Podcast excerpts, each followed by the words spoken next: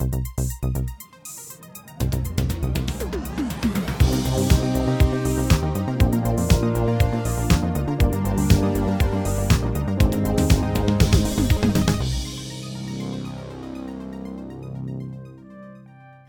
und herzlich willkommen zum Outcast Folge 187. Heute ein bisschen eine andere Konstellation. Ich übernehme da mal den Horst-Job vom, ähm, vom Nicola. Und bei mir äh, im Stöbli sitzt der Simon. Hallo zusammen. Und der Arsen.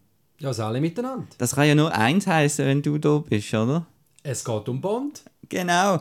Wir haben ja schon über äh, die anderen Bonds geredet in vergangenen Folgen. Wir werden die unten vielleicht noch verlinken, weil die das genau sind, dass ihr die alle können bingen Weil ähm, No Time to Die kommt vielleicht ins Kino.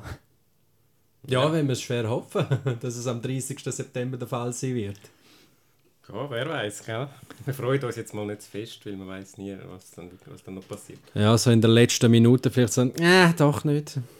Und ähm, ja, das ist der, der letzte Film das sein mit dem Daniel Craig. Dementsprechend geht es heute auch um die Bond-Filme mit dem Daniel Craig. Es sind das Casino Royale, Quantum of Solace, Skyfall und Spectre. Er hat noch nicht so viel gemacht in dieser langen Zeit. äh, ja, immerhin gleich viel wie der Pierce Brosnan. Das stimmt, aber die sind kürzer aufeinander gekommen wahrscheinlich. Das ist tatsächlich so, ja. Ähm, jetzt äh, zuerst einmal, Daniel Craig hat man da vorher, den hat man da kennt aus irgendwelchen kleinen Gangster, Gangsterfilmen. Layer, Layer Cake, Cake ist glaube genau, so ein ja. Von dort habe ich ihn kennt. Und ähm, Road to Perdition ist er glaube ich noch dabei gewesen. Road to Perdition, ja. Äh, Layer Cake, also ich muss sagen, Layer Cake habe ich äh, nach Casino Royale gesehen. Ich habe eigentlich Daniel Craig zum ersten Mal wirklich in Casino Royale wahrgenommen. Und dann habe ich gedacht, okay, jetzt muss ich mal noch, doch mal ein bisschen in die Vergangenheit schauen, was er da vorher gemacht hat. Und ja, Layer Cake mit Matthew Vaughn, doch ein sehr unterhaltsames Film. Ähm, jetzt, wo, wo auch angesagt worden ist, ähm, ist glaube auch nicht so, ist nicht so gut angekommen bei den Fans, weil er, weil er blond war. Unter anderem. Unter anderem, ja. Also eben, es ist ja, äh, was soll ich sagen, Pierce Brosnan ist eben halt äh, doch noch tief verwurzelt eben als Bond oder und Diane Otherday hat trotz ja meiner Meinung natürlich jetzt nicht gerade der Bond-Film an sich ähm, doch gute Zahlen geschrieben gehabt. und äh, ja wenn dann halt ein neuer suchst oder weil ja dann die Ausrichtung anders ist und dann wird eben Daniel Craig quasi ernannt, gerade als neuer, dann wird natürlich schon auch ein Shitstorm ein bisschen losgelöst worden sein. Und viele haben dann auch gesagt, ja, schauen Sie erst einmal Film Casino Royale und dann werden darin leben.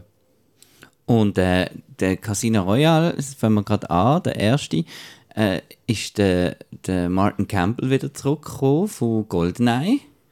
Ähm, hat da Regie geführt und man, man hat etwas Spezielles versucht. Es, es hat, ist eine Art, hat eine Art Prequel-Charakter. Genau, ja. Du, du hast ja die Film erst gerade jetzt extra oh, die Hausaufgaben oh, gemacht. Jetzt muss ich alle zusammenfassen. jetzt äh, darfst du da gerne ein bisschen erzählen, um was es denn in Casino Royale so geht grundsätzlich. Oh je, einfach gerade so aus dem Stand raus. Also es, es ist eigentlich nicht allzu kompliziert, aber ich habe immer ein bisschen Mühe mit so Inhaltszusammenfassung. Also eben, es ist eigentlich ein Prequel oder ein Reboot, also wie man das nennen äh, Der James Bond ist noch, hat seinen ersten äh, Double O äh, Agent Auftrag und ähm, muss dort ähm, gerade überlegen, wie es anfängt. Ähm, er, äh, er rennt auf einen Rahmen auf. Er macht, er macht Parkour, genau. und verfolgt dort einen äh, einen Bösen, den er eigentlich lebend fassen sollte, den er dann aber doch nicht lebend äh, fasst, sondern den er dann ähm, verschießt. Und äh, so kommt das Ganze dann ins Rollen und äh, ich tue es jetzt ein bisschen äh, straffen. Er kommt dann einfach äh, auf die Spur von einem Bösewicht namens Le Chiffre, gespielt von Mats Mikkelsen. Und äh, das ist so ein Financier von Terrorregimes und ähm, dem, ja... ja, Also ich glaube... Er geht dann einfach mit dem Poker spielen und äh, es ist dann ganz wichtig, dass er das Pokerspiel gönnt, weil äh, dann ist der Le Chiffre bankrott und äh, dann, ähm, ja... Dann Aber du hast jetzt irgendwie das Wichtigste vergessen. Ich glaube, das, das ist der einzige Film, würde ich jetzt mal sagen, wo wenn ich daran denke, denke ich vor allem an, an die Liebesgeschichte bei einem Bond-Film. Und das ist ja ein bisschen, ein bisschen, speziell. Das ist speziell, ja, wobei das ist eigentlich nicht unbedingt das Zentrum der Handlung. Darum habe ich das jetzt noch... Also was man auch noch müsste sagen, ist ja, dass da noch so ein bisschen die, äh, die böse Bösewicht-Organisation da ist. Äh, wir wissen noch nicht, wie sie heißt. Also jetzt wissen wir es natürlich, aber damals ist es so ein bisschen... Uh, da gibt es so einen Mr. White, wo der irgendwie so mit dem Netzwerk angehört, wo dann ein bisschen vorkommt und wo ja auch... Ja, äh, wo dann auch noch so ein bisschen angeteasert ist, dass, es könnte weitergehen Und eben dann ist noch die Liebesgeschichte mit äh, Eva Green, wie heißt ihre Charakter? Vesper Lind. Genau, Vesper Lind. Äh, sie spielt äh, Schatzmeisterin ursprünglich, wo äh, das Geld für das Pokerturnier bereitstellen und dann ähm, natürlich äh, verlieben sich die beiden ineinander. Also der Bond verliebt sich tatsächlich in sie, nicht nur so ein bisschen, wie er sonst ist. Und äh, ja, wie wir wissen, wir spoilern ja alles, gell, äh, da in, der, in dem Outcast von dem her. Äh, ja, sie hat leider eine Vergangenheit und ist erpresst worden von dieser bösen Organisation und hat ihn darum müssen verraten und äh, bringt sich dann um. Und das härtet der Bund dann ab und darum verliebt er sich dann nachher später nie mehr, vielleicht. Bis, also eigentlich, eben, jetzt müssten wir dann wieder jetzt müssten wir wieder zurückdenken und eigentlich kommen ja dann all die alten Bond-Filme später und dann sagen, ja gut, irgendwann kommt dann äh, On Her Majesty's Secret Service, wo er sich dann eben doch wieder verliert, aber ja, das wird dann äh, ein bisschen kompliziert. Es geht ja sowieso nicht ganz alles auf mit dem Prequel, weil ja Judy Dench auch wieder vorkommt als M, wo ja in den Brosnan Bonds war. Ähm, ja, reden wir ja sicher noch drüber, über den äh, Sinn und Unsinn von dem Prequel. Das ist mal so ein bisschen die äh, schwerfällig rudimentäre Zusammenfassung von der Handlung gewesen. Ja, ich sage gerade vorweg, das ist von allen, allen, allen Bonds, wo wir je darüber geredet haben und eventuell auch werden reden, weiß es noch nicht, aber das ist eindeutig mein, mein Lieblingsbond. Und ich glaube, das geht vielen ein bisschen so. Ja. Vielleicht die Leute, die eben ein bisschen, ähm, ein bisschen mehr amix mit, mit älteren Filmen, vielleicht, dass die halt ein bisschen älter und ein bisschen langsamer sind, für die sowieso. Ähm, aber er ist auch äh, einfach vom, vom, vom Charakter und so weiter, ist jetzt das eben mal einer, wo wieder der Bond wieder mal wie on Her Majesty's Secret Service verletzlicher zeigt. Und das finde ich ist halt noch lässig. Ja, also er ist auch bei mir äh, Top 3 von meinen Lieblingsbonds. Je nach äh, Lust und Laune manchmal Platz 3 oder Platz 2. Ähm, äh, ich finde äh, es ist grossartig, eben, wie das, ich, ich habe das Brosnan, ich Brosnan nie wahnsinnig mögen als Bond und äh, mit dem, mit dem Craig haben sie wirklich, ich, einen coolen Schauspieler gefunden, obwohl er blond ist, wo, wo so ein bisschen die, äh, sagen, die Männlichkeit und aber auch ein bisschen die, die, die Mischung zwischen Härte und dann trotzdem noch, trotzdem noch Verletzlichkeit sehr gut verkörpert hat. Und äh, ja, es ist auch einer von meinen drei Lieblingsbonds, weil einerseits es ist coole Action, es ist eine, eine lässige Geschichte. Sie haben es auch, obwohl äh, trotz einiger Schwächen, gut geschafft, so ein das Prequel-Ding aufzuziehen, der Bond noch ein bisschen, so ein bisschen roher und äh, ein bisschen weniger, äh, weniger cool zu zeigen, als er später, also später slash früher dann äh, ist. Und ähm, ja, Wirklich ein, ein unterhaltsamer, cooler Bond. Ich bin natürlich auch als Poker-Fan oder generell so als Kartenspiel-Fan habe ich es auch cool gefunden, dass das so richtig exzessiv äh, zelebriert wurde, ist das Pokerspiel so in der Mitte. Das ist natürlich dann für die, die nicht rauskommen. Für die, die nicht rauskommen, ist es ein bisschen langweilig wahrscheinlich, aber für die, für die, die rauskommen, ist es äh, recht spannend. Und es ist, wird auch immer wieder unterbrochen zu, von, von anderen Szenen. Aber andererseits müsst ihr auch sagen, auch Casino Royale hat eben auch das Poker wieder auch sehr gehypt, wo dann auch beim, ja, sagen wir mal, bei den Zuschauern oder so allgemein in der Gesellschaft äh, angekommen ist. Man hat, ich habe danach habe ich, habe ich noch bei vielen, auch bei den Bekannten oder ferneren Bekannten, einfach mal festgestellt, ah, wir pokern jetzt mal Texas Hold'em oder mit Chips und so. Also ist Wahnsinn, wie sich denn das auch privat auch als Gesellschaftsspiel dann wirklich äh, etabliert worden ist. Wahrscheinlich auch nur eine Phase, oder? Aber gerade nach dem Spiel muss ich sagen, ja, da, das hat sich wirklich da auch eingebrennt gehabt. Und das ist auch, auch mal ein bisschen auch, ein bisschen auch das Schöne auch an dem Film, dass es einfach wieder mal ein Element gibt, wo übertragbar ist äh, auf die Leute, oder? Dass sie sagen, ah ja, komm, das machen wir jetzt auch mal. Gut, man muss nicht gerade um 15 Millionen spielen, oder? Das schon nicht. Aber eben als spaßiges Element äh, zum Spielen, ja, hat es das wirklich da etabliert. Ja, du hast die Action angesprochen, das ist eindeutig äh, ein Highlight von dem Film. Also eben, wie gesagt, die Eröffnungssequenz haben wir schon gesagt, er macht Parkour. Es ist auch die Zeit, wo, wo die Bourne-Filme schon draussen sind, wo der Tom Cruise schon Sachen gemacht hat wahrscheinlich. Äh, dass man da hätte ein bisschen vorwärts machen beim Bond, ist dann äh, eine logische Reaktion. Auch, dass man gerade ein bisschen im Gegensatz zum eben, ähm, wie hat er geheißen, Die Another Day, äh, wieder ein bisschen auf Hand gemachte äh, oder zumindest so aussehende ja. Stunts äh, gemacht hat. Es gibt auch noch eine coole, coole äh, Verfolgung am, am Flughafen, wenn ich mich mag erinnere.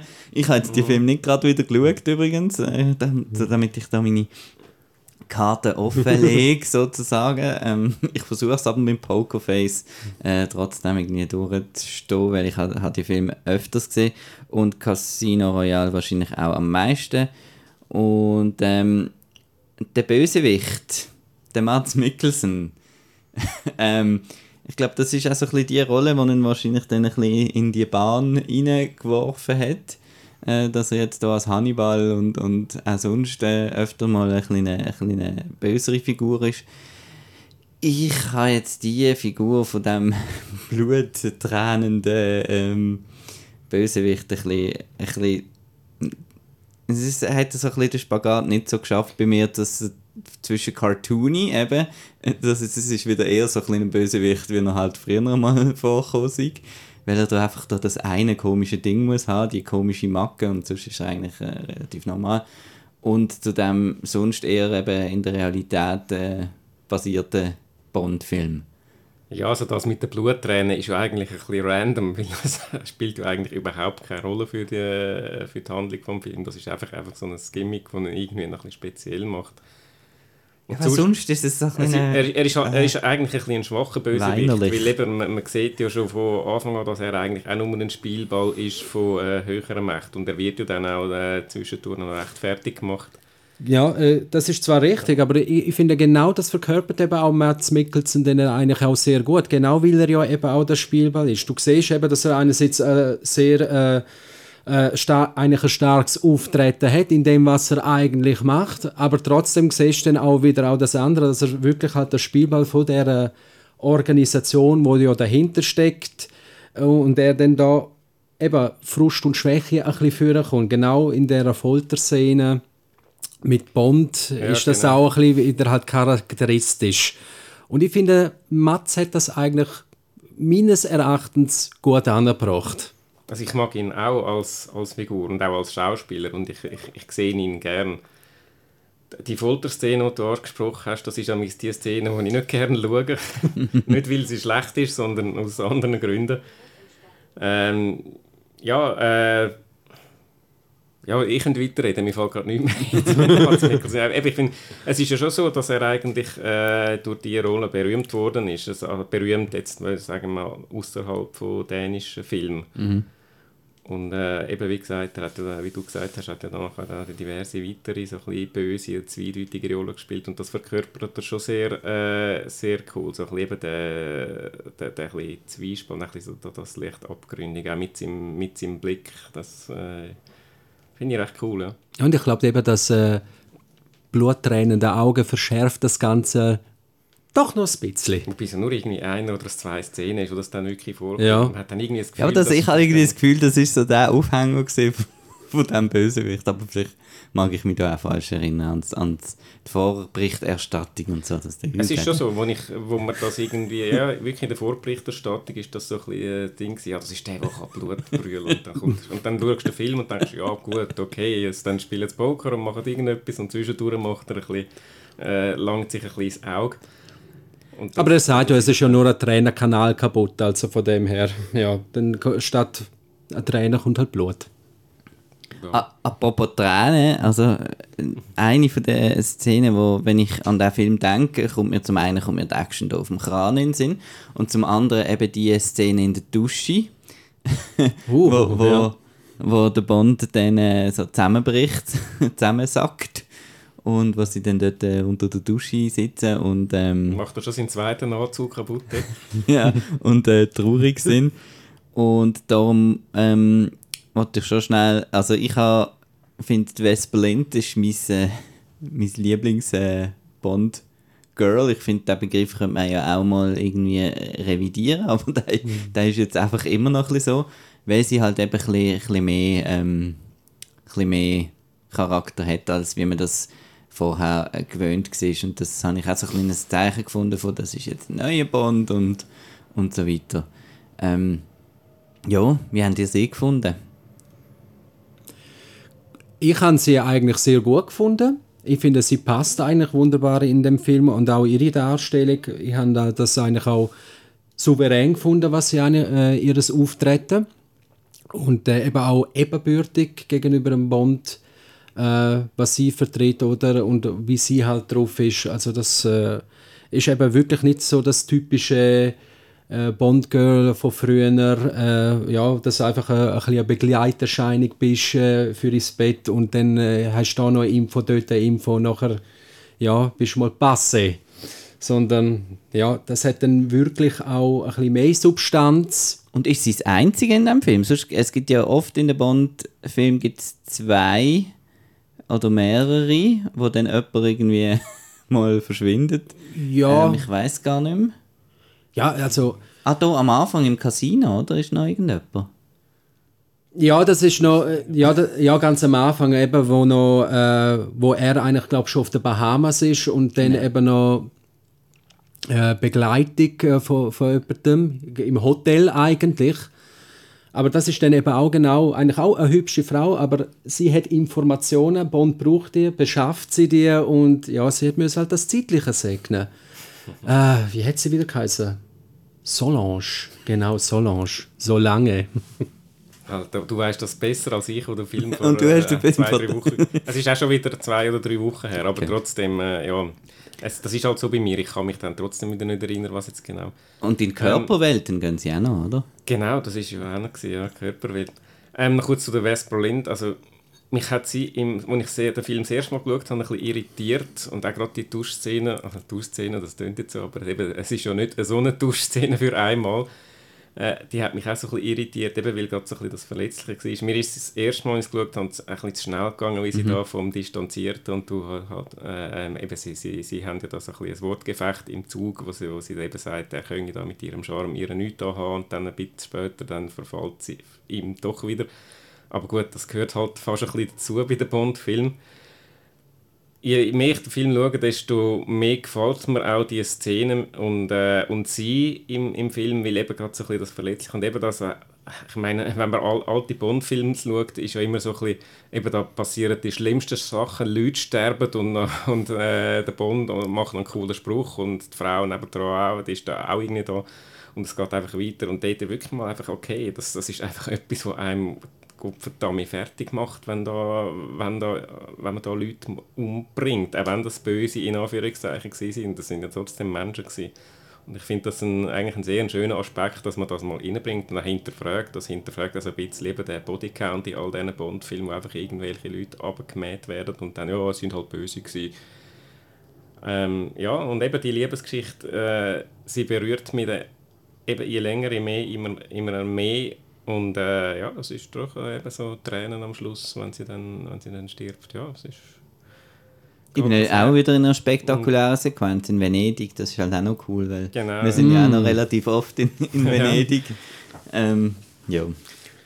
Was ich noch will, Entschuldigung, also, Ja, eben genau Venedig, wo eigentlich genau die Hütte, wo eben zusammenbricht, wo auch eigentlich auch mit CGI natürlich ein bisschen nachgeholfen worden ist, aber wiederum besser gemacht worden ist als äh, in Die Another Day da die äh, ähm, äh, die äh, ja, Wellen, Flutwellenszenen da, oder wo du dann einfach merkst, so, uh, da ist der Computer am Werk gewesen. Ja. Auch dort, äh, die Musik, wenn wir wieder mal auf die Musik, äh, ist ja immer wichtig bei den Bond-Filmen. Ähm, Titelsong mag ich mich jetzt ehrlich gesagt nicht er erinnern, weil You das Know war. My Name von Chris Cornell. Leider auch schon äh, längere Zeit schon tot, der Chris Cornell, ja. Ähm, ja, ich glaube, ich glaube, in dem Fall, ich mag mich nicht erinnern. Es ist nicht einer, der geblieben ist. Ähm, Ist jetzt von allen eben, der Film, wenn du so einzelne äh, Aspekte zeigst und dann eine Rangliste machst, ist er immer bei allen sehr weit oben, eben Bond Girl und, äh, ja, und Bond darstellen und was auch immer und Story.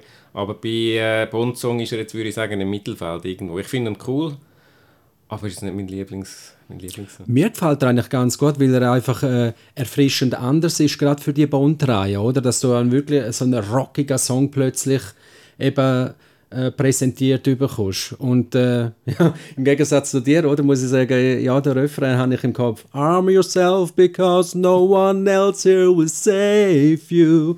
ah, Oder? jetzt kommt Ja. du Ja. das so schön... Äh, Ja, ja, nein, es ist, äh, ja, ja, cool. Fan. Doch, eben, und äh, eben, ich habe auch zuerst gedacht, ja, Chris Cornell, äh, ich muss auch zuerst schauen, ja, wer ist denn das überhaupt? Und dann habe ich gesagt, ah, äh, mal bei Audioslave gewesen und so, ja, und dann habe ich auch zuerst gedacht, ja, was wird denn da rauskommen? Weil alles ja immer so äh, klassisch äh, prädestiniert ist auch auf, auf die Titelmelodie. Und dann hey, eben plötzlich siehst du dann da eine Pre-Title-Sequenz und dann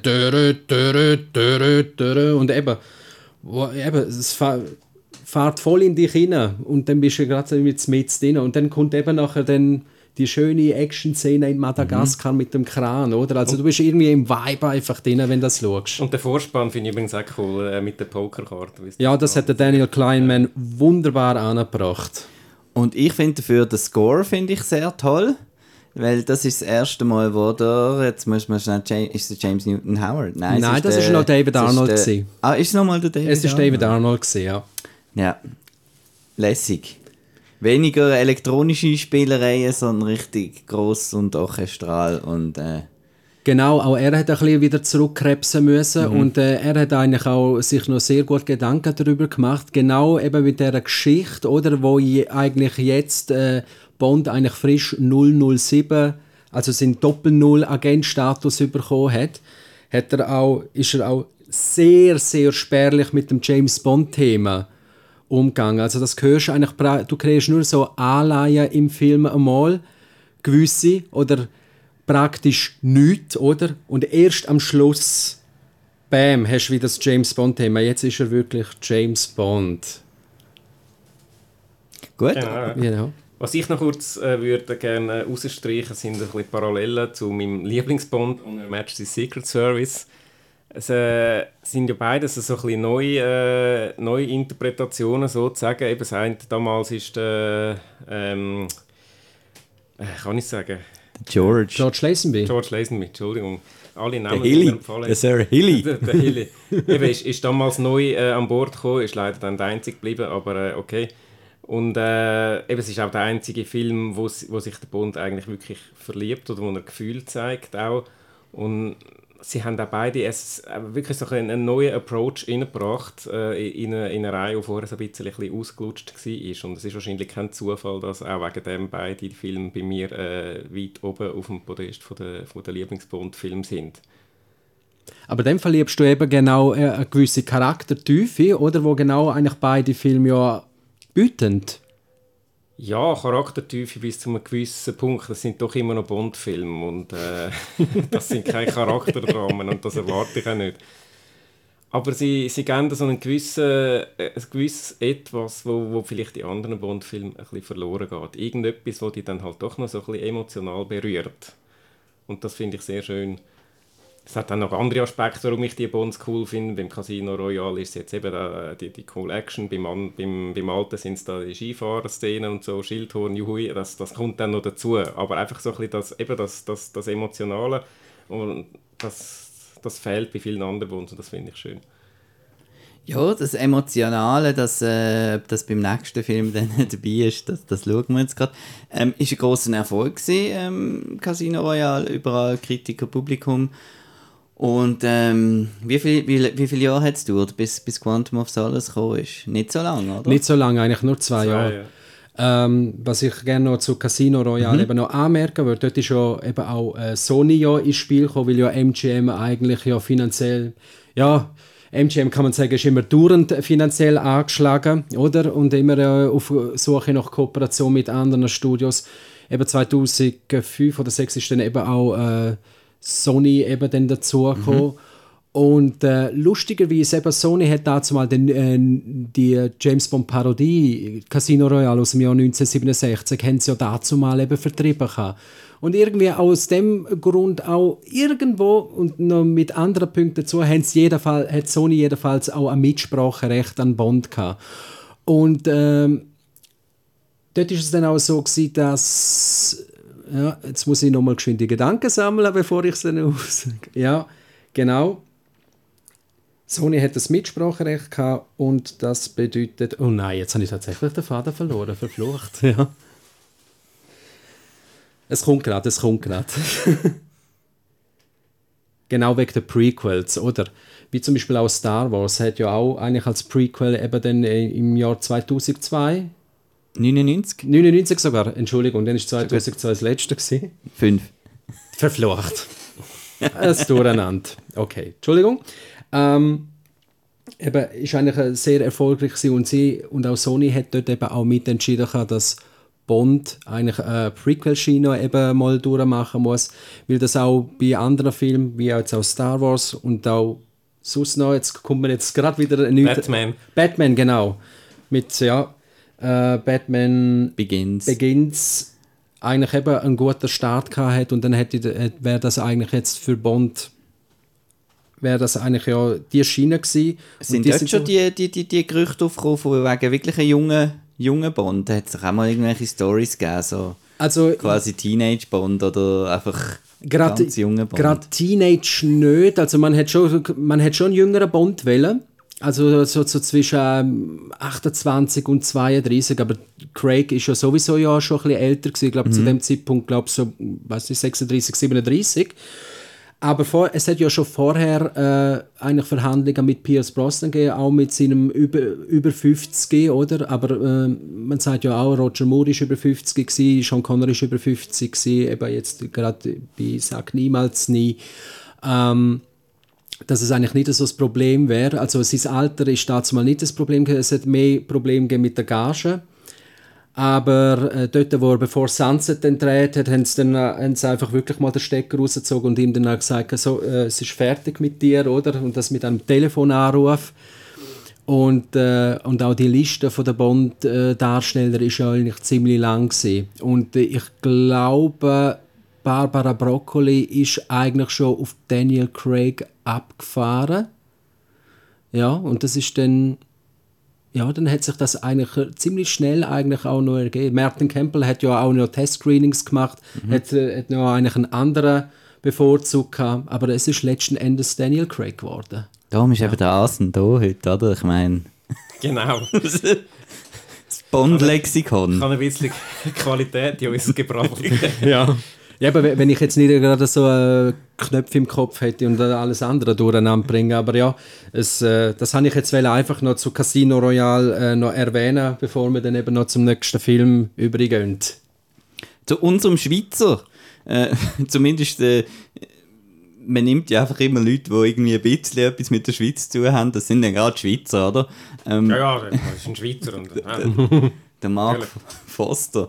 Ähm, Forster oder Foster? Ich weiß es nicht, es gibt ja noch Forster. den, der singt, oder? Forster. Ja. Oder? Mark Forster. Glaub. Einfach der Mark. Wir sind ja per Du, ist ja Schweizer, ist ja ein Kollege von uns. Genau. Also der Mark. Ähm, der ist dann mit dem, mit dem Sequel und was jetzt auch da, ich sage jetzt ähm, extra Sequel, weil man hat jetzt auch bei dieser, bei dieser neuen Craig-Ära hat man ein bisschen auf das Worldbuilding gehen. Das ist noch vor von Marvel, glaube ich, gesehen, genau, wo man schon ein bisschen wollte, so ein Bond-Universe... ECU. Genau, Bond Cinematic Universe machen, mit, dass da noch ein bisschen die gleiche Böse hinter... Das hat es ja schon mal gegeben mit, mit, mit Spectre und so früher aber da hat man jetzt das auch wieder wollen, dass die ein bisschen zusammenhängen. Aber dass wirklich so eine direkte Fortsetzung ist, mhm. die beim Schluss vom anderen aufhört, ist schon eher eine Ausnahme für Bond. Mhm. Ja, ist es ja, aber eben so wie Casino Royale gehandelt hat, hätte es auch müssen dort ja. eigentlich auch wieder ansetzen, Klar, ja. ja. Und dann, ich habe vorher mal das Stichwort Born ähm, gebracht. Und das ist jetzt wirklich ein Film, das ist, glaube ich, der kürzeste Bond. Richtig. Mit irgendwie, weiß auch nicht, etwa 100, Minuten, oder so. etwas, ja. Mhm. Und äh, ja, brettert einfach los mit, mit Action und das ist so schnell geschnitten und man hat früher, ich habe das Wort nicht mehr so gern, das mit Shaky Cam und so. Also es ist einfach so ein bisschen das Verwackelte, das, was der Paul Greengrass halt macht. Die Action ist extrem schnell und die Story ist extrem dünn und ähm, es ist ein sehr spezieller Film. Ich wollte gerade nachher, darfst du nochmal versuchen, eine Oh Zusammenfassung zu machen. Ähm, ja, ich wollte nur mal sagen, es ist äh, äh, ein Film für mich, ähm, wo ich im Kino ein bisschen, ähm, wie sagt man, ein bisschen überrumpelt worden bin und gefunden habe, das ist jetzt kein Bond, was, was soll jetzt das? Äh, und so. Und dann, dann die schnellen Schnitte wieder zu diesen Stierkämpfen und hin und her und brr. und, und, und hat er recht äh, nicht gut gefunden. Und dann, wo ich, äh, wo ich einmal so einen Marathon gemacht habe mit, mit Chris, wo wir, wo wir alle geschaut haben, beim ersten Mal, und dann ist der gekommen, dann habe ich den plötzlich, plötzlich lässig gefunden, weil einfach, ja, da ist nicht so viel Plot und Gebrabbel, das geht zack, zack und bumm und tatsch. Und Wenn man den. Marathon macht, ist man natürlich auch Und ist der kurze und ja, genau. Ja, das denke ich eben auch. Ja, in einem Marathon passt der Quantum dann wiederum gut. Genau. Ja. Muss ich jetzt wirklich noch Inhaltsthema Dann noch kurz. Was ist Quantum? Was ist überhaupt der Titel? Also Quantum of Soul, ein, ein Quantum Trost auf Deutsch. Ja gut, das Trost äh, soll es, äh, bezieht sich dann vor allem auf den Schluss, glaube ich, wo er da dann äh, Frieden kann schliessen mit dieser ganzen Vesperlind-Geschichte, indem es da ihre Ex-Freund, der ja auch ein Böse war, dann das Ding festmachen und wie er dann aber darauf verzichtet, äh, den umzubringen.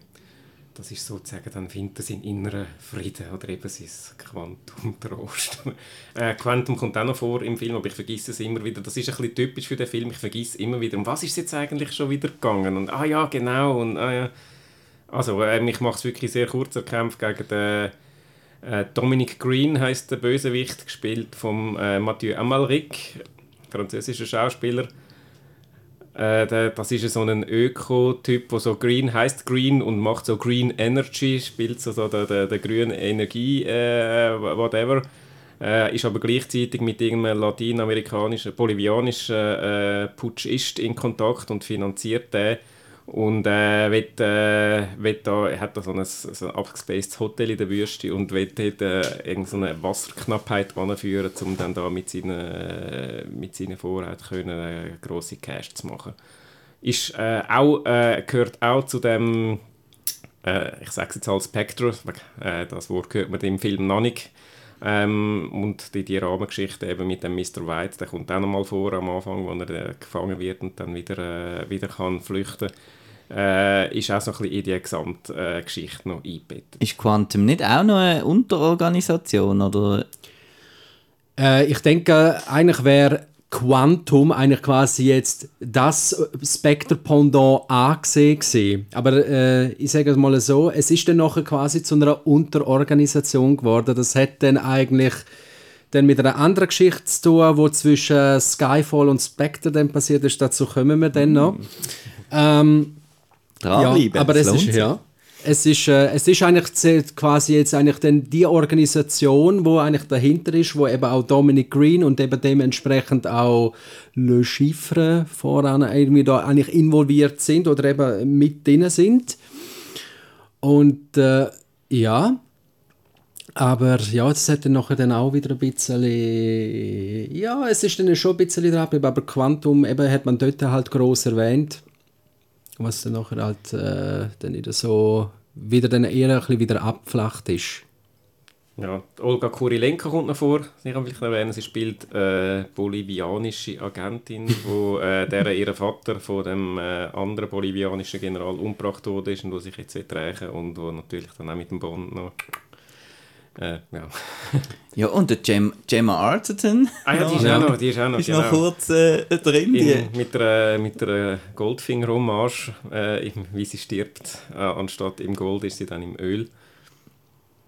Genau. Ja. Und heißt nur Fields. Strawberry. Fields. Strawberry.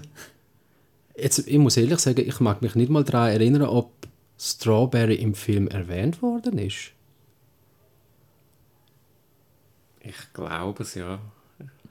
Ja, dann mag ich mir jetzt Also sie gerade sagt am Anfang, äh, My name is Fields, Ja. ich. nicht, nicht Strawberry Fields, Ja. aber irgendwann später. Oder dann ist es einfach nur ein Spruch oder so. Mit mir ist sie halt einfach eben geblieben, zum einen wegen der Goldfingermarsch und zum anderen ist sie nachher in ein paar Jahren drauf, ist sie irgendwie überall drinnen gesehen, in jedem so ein bisschen Sam Worthington-Prinzip von, wir brauchen jetzt einen, einen weiblichen Sidekick oder so. Prince of Persia ist sie irgendwie auftaucht und irgendwie noch ein von diesen Wrath of the, oder Clash of the Titans Zeug und so.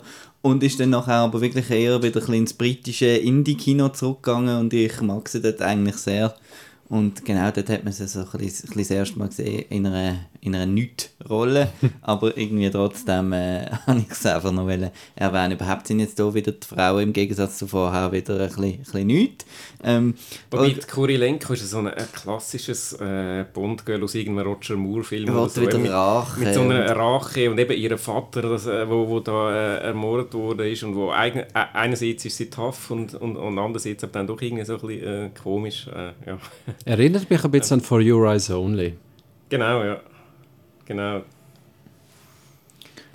ja, und der Film an sich, Oh mein Gott. Ja, eben. äh, haben wir ähm, jetzt da er einen gilt- Gegner vom Film? Ja, wir haben, also, er gilt ja gemeinhin, glaube ich, als der schlechteste Craig Bond. So, wenn man so ein bisschen... Ich, ich habe dann nachher natürlich ein, ein, ein, wie heißt das, Hot Take.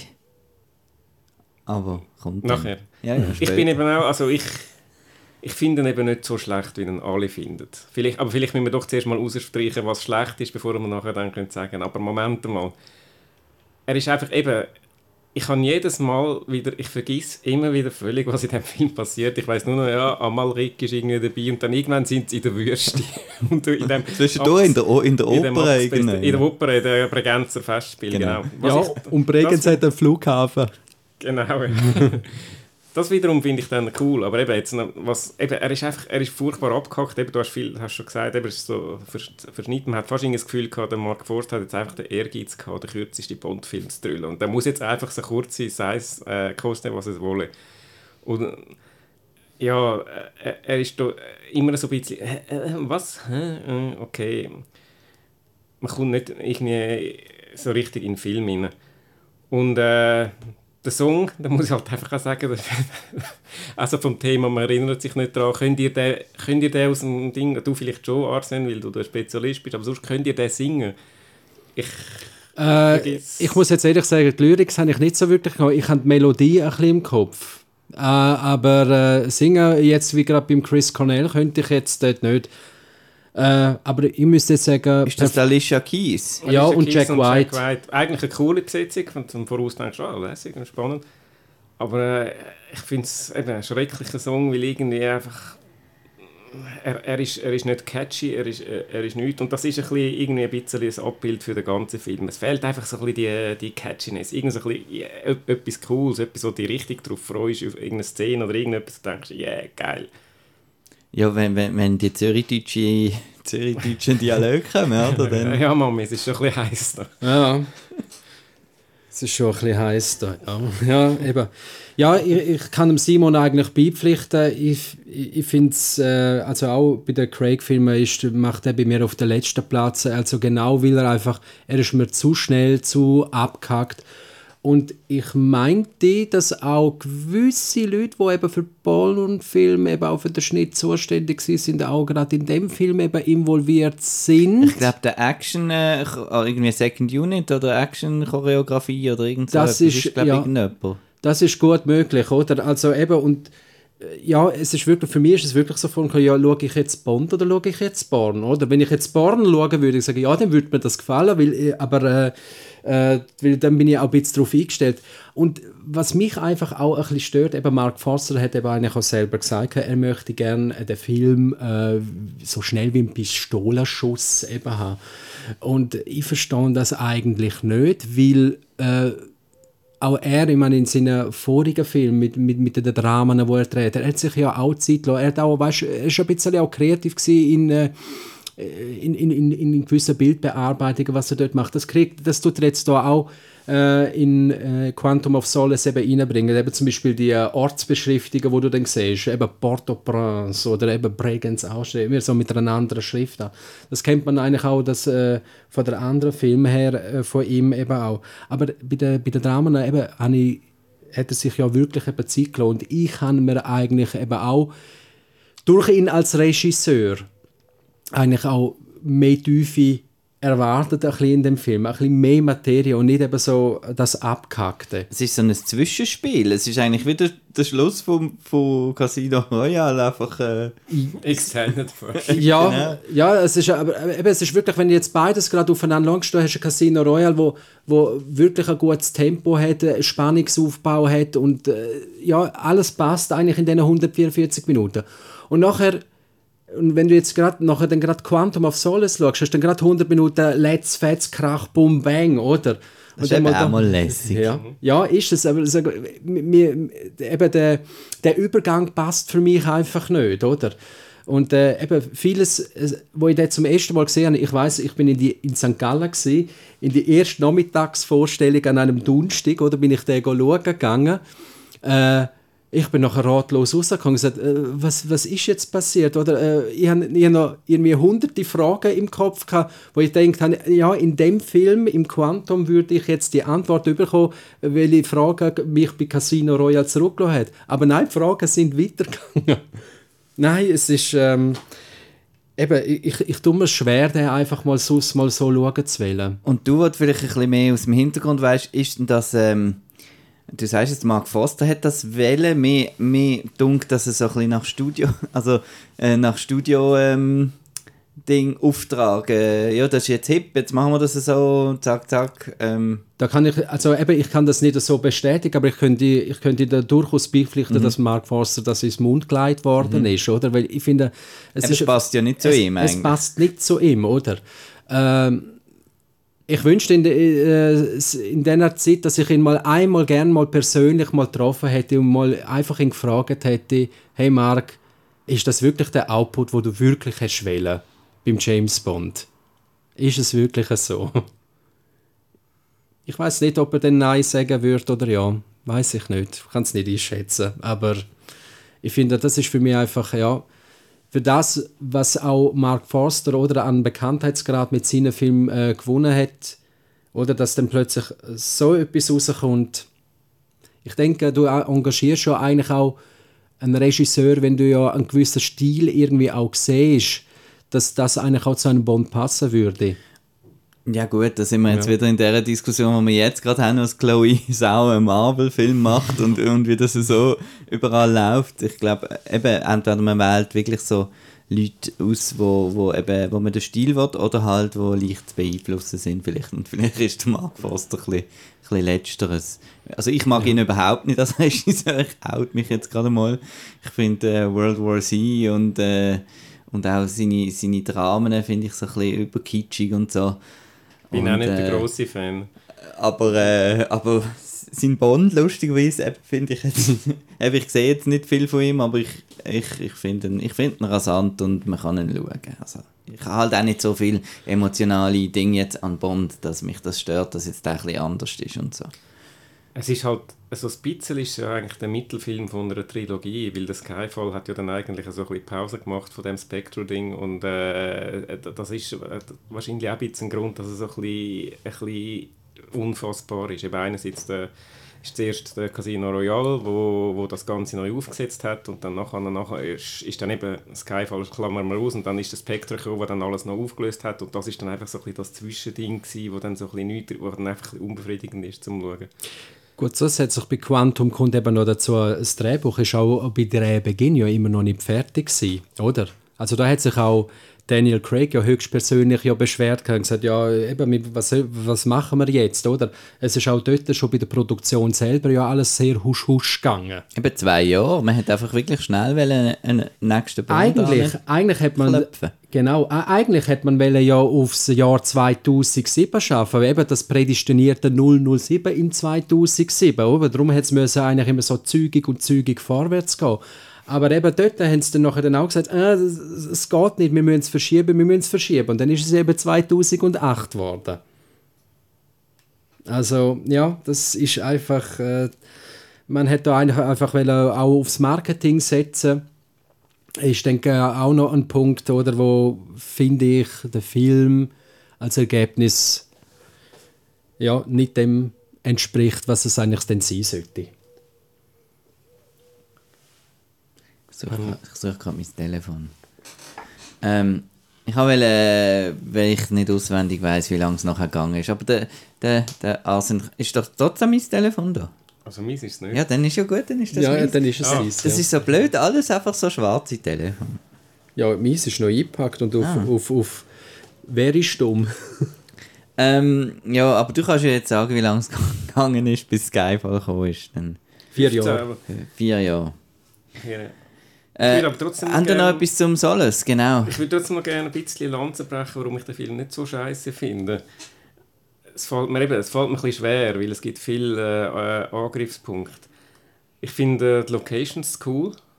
Mir gefällt da die äh, Seebühnen in äh, Bregenz und äh, auch, auch das, das, äh, das komische Hotel in der Wüste finde ich echt geil, einfach so ein bisschen vom, als, als, als Location. Ich finde eigentlich auch den Bösewicht äh, Mathieu Amalric äh, cool, so ein bisschen die, das Schmierige, das er verkörpert. Ich, habe ihn, ich glaube, ich habe ihn auch mit dem Film erst richtig kennengelernt. Hast du das Ding nicht vorher gesehen, den Diving Bell and the Butterfly? Weiß ich nicht, wie Nein, den habe ich, den habe ich bis, bis heute nie gesehen. Oh, okay. Okay. Ja. Ja, Bildungslook, ich weiß. Ja. Aber mittlerweile ist der Amalric ja, oder wahrscheinlich schon voran gewesen, aber... Äh, Almar Amal, Amalric. Almarik, glaube ich, Al- oder? Almarik. Almaric. Am- Amalrik. Nein, Amalrik. Amalric. Amalric. Wirklich? Ich meinte ich das Amalrik, seit Jahren falsch? Ich habe einmal, ich Ja, habe lässig. Almaric gesagt. Am, Mathieu Al- Amalric. Können wir nicht einfach Mathieu sagen? Der Mathieu. Der Matt, Der. Mathieu, ja. Mittlerweile ist er ja präsent in jedem zweiten französischen Film gefühlt. Aber damals ist das für mich neu gewesen. Eben, ich finde das... Amalrik, ihr habt recht. Cool. Okay. Dafür haben er mich jetzt aus dem äh, Ding gebracht. Also eben, einfach se- seine schmierige Art und auch so ein bisschen seine Dinge. Ich, äh, äh, sag eigentlich die, die Idee, eben so ein bisschen das, das Öko-Ding, wo er da mit grüner Energie und so äh, schwafelt und dabei eigentlich will er da die, äh, die Türe anführen, finde ich eigentlich noch äh, eine lässige Plotidee. Es ist einfach, es kommt einfach ein bisschen zu kurz in dem, in dem Richtig. Geballer und das Richtig. ist. Aber eigentlich von der, von der Idee her finde ich das eigentlich noch recht lässig und habe Freude gehabt. Und eben, ich finde eigentlich die, die Szene dort in der Wüste auch, auch cool und schaue gerne. Ja, stimme ich dir eigentlich auch zu, Simon, oder? Es, es hat wirklich gute Ansätze drin, oder? Wo für, aber eben irgendwo nicht ganz so wirklich fertig gemacht worden sind. Also, ja. Ähm, Ja, aber aber und eben, er ist ja einfach nicht so selbstverliebt wie irgendwie, ich sag's jetzt gerade, wie Skyfall, wo, wo sich dann da äh, als grosser Superfilm zweieinhalb Stunden muss, Dings, es ist einfach ein, ein, ein B-Action-Film und ja, das finde ich eben noch cool. dass er jetzt eben, haben dann gesagt, oh, ist ja kein richtiger Bond-Film mehr, das, das stört mich. Es ist ein Bond-Film, weil Bond drauf steht. Fertig. Und eben, Nein, und ich finde, er hat, eben, er hat gewisse Elemente, die er zu einem Bond-Film macht. Eben wie zum Beispiel da die Figur von der Olga Kurilenko, die äh, so ein bisschen klassisches Bond-Girl ist. Man kann jetzt äh, darüber streiten, ob das ein gut, äh, gutes Beispiel ist oder nicht, aber er, er ist nicht so in your face Bond. Ich glaube, es ist noch angekreidet worden, dass er nie im ganzen Film sagt, man James Bond, James Bond und das geht ja gar nicht. Und das finde ich so, ja, also wenn das dann einen Bond-Film ausmacht. Gut, das ist jetzt für mich nicht so wichtig, müsste ich jetzt sagen, dass er jetzt unbedingt mein James Bond, James Bond sagt. Aber ähm, mich stört die Hektik einfach in dem Film und das ist das, wo für mich eigentlich das Ganze Ja, verhunzt. das, das funktioniert am Schluss auch nicht ganz. Aber eben trotzdem, ich, ich, ich mag ihn auf eine Art, aber trotzdem auch, eben gerade weil er so ein bisschen nicht da nicht, nicht der zu viel Fanservice bietet, wo dann nachher im äh, Skyfall dann äh, ein bisschen too much ist, finde ich. Um das schon mal vorwegzunehmen. Wobei ich Oh, jetzt oh. Stichwort gegeben hätte, zum, zum nächsten Film zu gehen. Ja, Skyfall.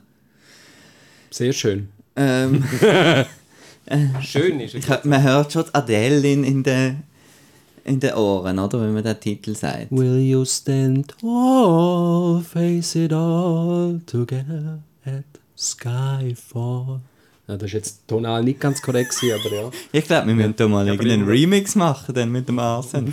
Also wenn wir mal eine neue Outcast-Titelmusik brauchen, dann wissen Ja. wir, wo wir, wo wir wo wir die Performance können herholen Ja, Skyfall, willst du wieder den Plot? Nein, es ist einfach äh, der M.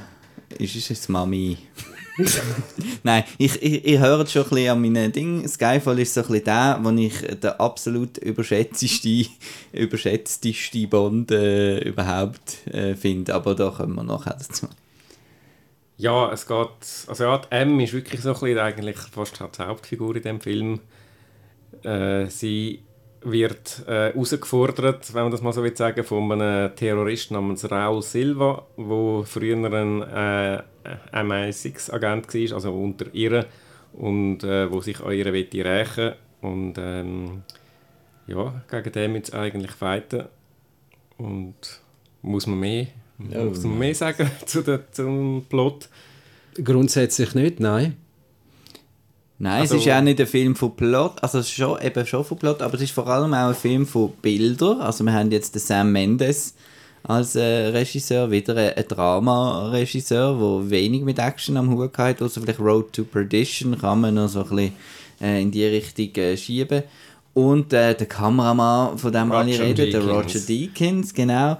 Und es ist einfach, wenn man da so Frames anschaut oder einen Trailer zusammenschneidet, es ist ein wunderschöner Film. Da kann ich nicht Definitiv, dagegen sagen. Ja. Das ist äh, zum Schauen einfach die eine Szene einfach so geil, einfach optisch. Das ist halt schon äh, der Kameramann, der da seine... Ja, also optisch... Und, also wahrscheinlich der schönste Bond ever. Ja, optisch hat er wirklich sehr viel zu bieten, was man da alles sieht. Auch schon das, das Lichtspiel da in Shanghai und dann in, in der Fight, oder? Aber weißt du, ich finde auch die Explosion am Schluss, oder? Von der Skyfall-Residenz sage ich mal, weißt du, dass du einfach mal in der Totalen siehst, wie alles da in die Luft schwingt. Einfach mal eine hübsche Explosion zu geniessen. Mal, also... Und Bild, Macau ist auch sehr schön. Ja, genau. Mit, mit, mit, ja, also alles wirklich, also mit, mit Licht und Schatten haben sie da wirklich was Wunderbares angebracht. Also ich muss wirklich sagen, bildtechnisch, ich bleibe dran hängen und dann schaue ich den Film, wenn ich auch mal im Fernsehen gesehen und mal reinseppen, oh, Skyfall. Und plötzlich, bing, bin ich drin. Äh, ja, ja. schaut mal in mich so an. Ja, also, ich kann dem nur beipflichten. Also, eben, es ist wirklich äh, optisch einer der schönsten Filme. Ähm, und sonst, was kann man noch, also Plot, eben, es gibt noch ein paar Sachen zum Diskutieren. Es fängt mal an mit dem, äh, mit dem Intro auf dem Zug in der Türkei, wo er dann da in den Fluss hineingeht, Skyfall, und dann äh, auf wundersame Art und Weise wieder aufersteht, wo man äh, eigentlich, wenn ich jetzt schon noch spannend gefunden hätte, äh, dass das zumindest ansatzweise erklärt. Aber ja, nur, er ist dann einfach wieder da. Was ich spannend gefunden hätte, ist, der Bond ist tot in der Eröffnungssequenz. das wäre mal etwas gesehen. Ja, aber das kannst du ja, halt doch nicht machen. Ja. Ähm, aber äh, eben irgendwie, ja, okay, sie haben es einfach nicht erklärt, er ist einfach wieder da, eben ist irgendwie länger, äh, hat eine Auszeit genommen, Sabbatical sozusagen in der Türkei, hat dort äh, mit ein paar Frauen geschlafen und ein paar Heineken getrunken, genau. Mm, Product und, Placement. Ja, und dann ist er, äh, hat er sich, als er dann dort im CNN gesehen hat, dass da gerade, dass da gerade äh, MI6 unter Beschuss ist, hat dann doch das Gefühl gehabt, jetzt müssen wir, glaube ich, ja, ich doch mal wieder helfen. Und dann ist halt wieder zurückgekommen. Und dann äh, passiert ganz viel irgendwie, eben dann geht er auf Shanghai und äh, Eiszeug und nach, nach über einer Stunde kommt dann eigentlich das erste Mal der Bösewicht, äh, Javier Bardem als äh, Raul Silva. Als äh, Captain Salazar. Captain Salazar. ja. Ja. ja du bist, also ich habe nicht gewusst, du, du redest jetzt auch so ein bisschen negativ. Ich habe gemeint, ich sei da der Einzige. Ich bin ähm. nicht negativ, also ich finde ja, eben, ich finde, der äh, Quantum of Solace ist ein bisschen unterbewertet und der Skyfall ist ein bisschen überbewertet. Unterm Strich schaue ich beide etwa gleich gerne. Eben der Skyfall vor allem wegen der Bilder, äh, Quantum of Solace wegen den Sachen, die ich vorhin gesagt habe. Und darum tue ich jetzt eher ein bisschen die Euphorie dämpfend. Also es hat schon, eben, er ist, er ist eigentlich cool gemacht, ist spannend. Eben der Raul Silva, weil Javier Bardem ist auch ein, ein lässiger Bösewicht, also lässig äh, oder einfach, ja, Cyberterrorist. Er ist halt ein guter Schauspieler mhm. und, äh, und er, er verkörpert das genüsslich. Das, so ein bisschen die, das Licht Wahnsinnige. Mir ist um, jetzt äh, bei, bei diesem Film vor allem wieder so ein bisschen das Problem von ähm, vom, man sagt das so schön auf, auf Englisch, vom Ton, ähm, dass der eben so wichtig tut und, und so äh, grandios, groß und so. Und dann bringt er so einen Cartoon-Bösewicht rein. Und dann, also ich sage jetzt, mein Hot Take ist, dass ich lieber Spectre habe als Skyfall. Das ist ein riesen Hot Take, glaubst weil, äh, weil Skyfall ja so toll ist.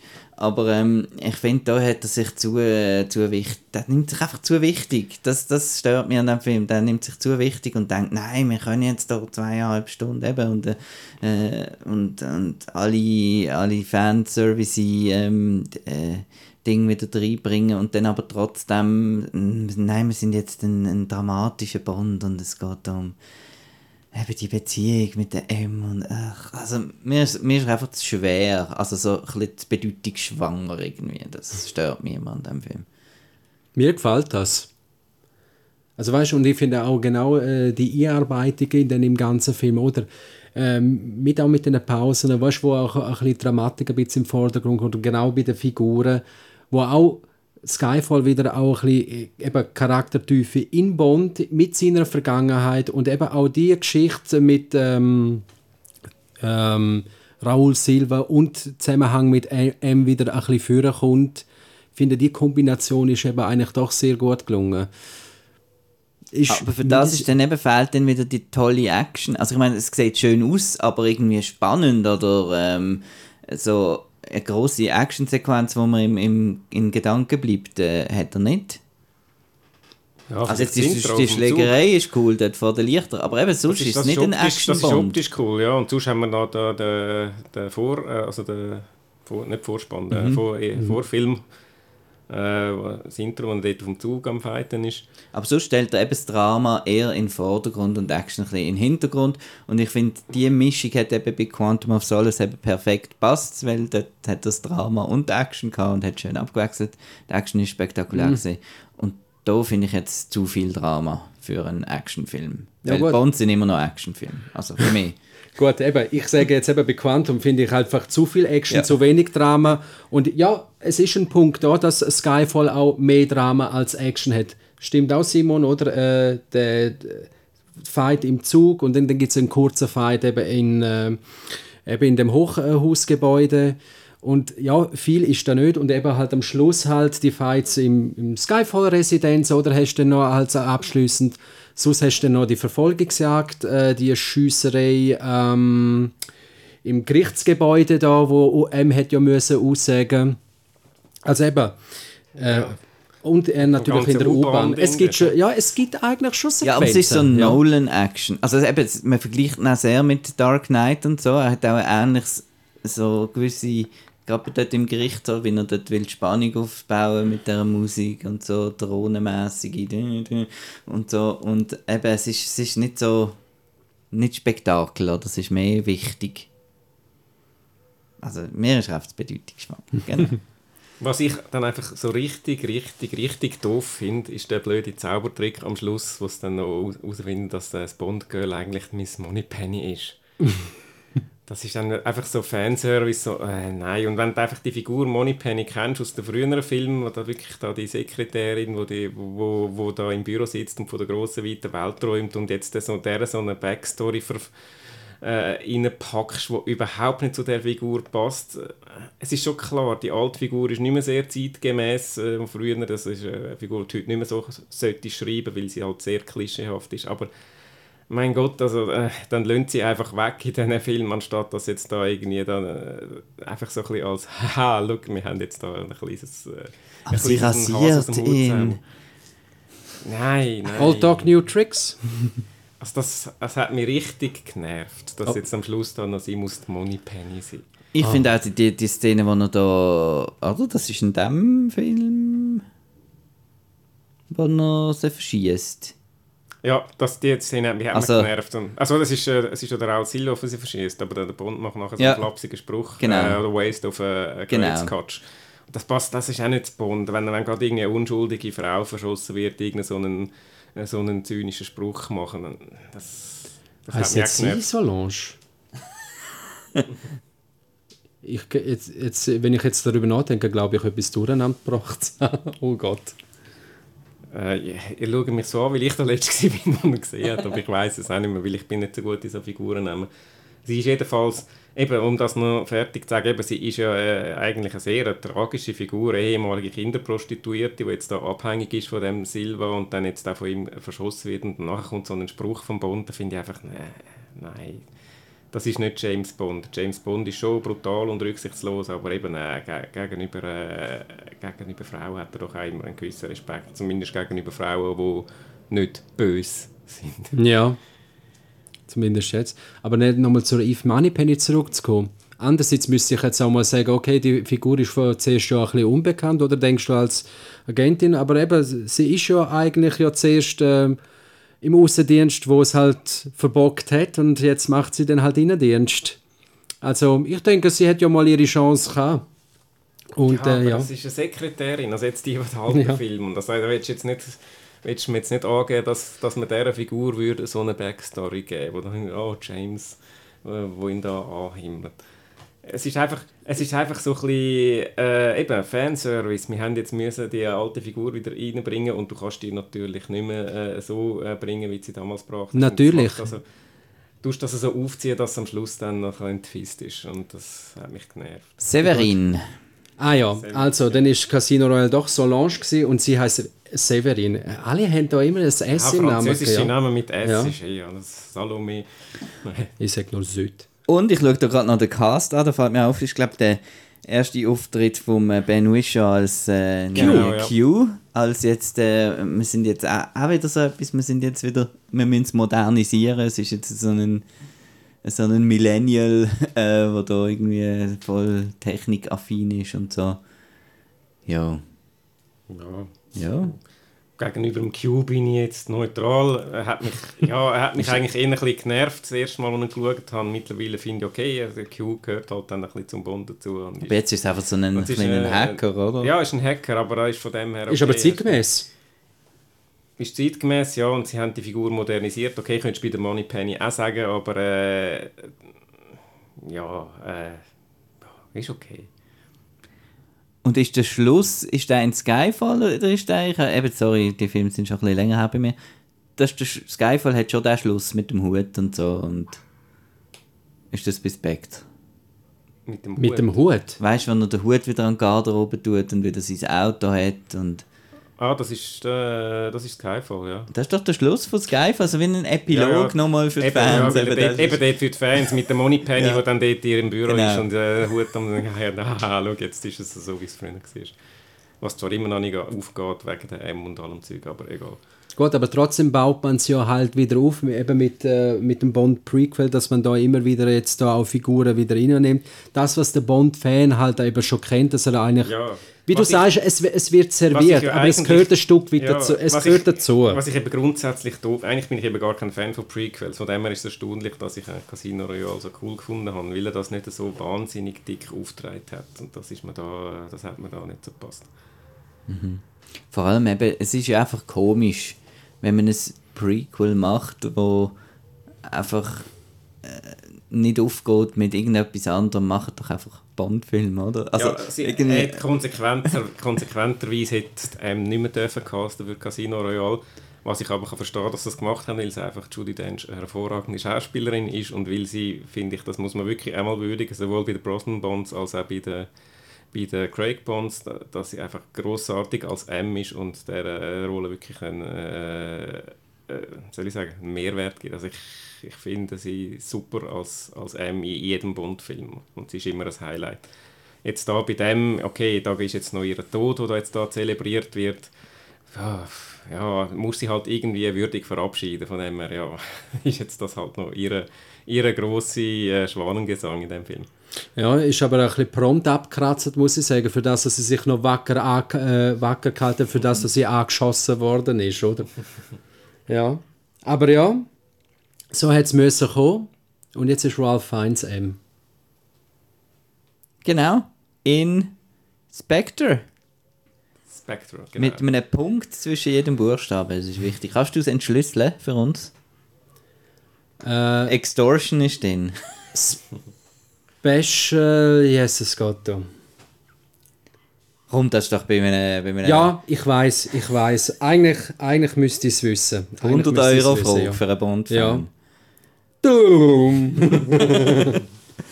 Auf jeden Fall äh, Spectre wieder ähm, nach dem Erfolg von Skyfall wieder mit dem Sam Mendes dabei.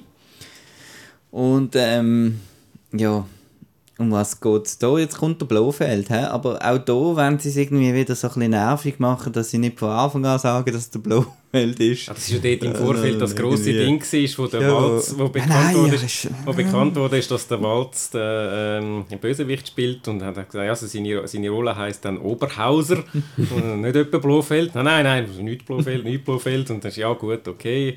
Und was ist dann im Film? Okay, es ist der Blofeld. Ah, Yes. Sie hätten es gescheiter vor, aber man einfach offengelegt. Dann wäre es halt klar gewesen. Aber ja, jetzt im Nachhinein ist das ja nicht mehr so relevant. Jetzt weiß man es ja und es steht, glaube ich, sogar in der IMDb, äh, Walz ist Blofeld. Also ist jetzt halt einfach äh, ein Marketing-Ding gewesen, dass das nicht haben wollen verraten im Voraus damals.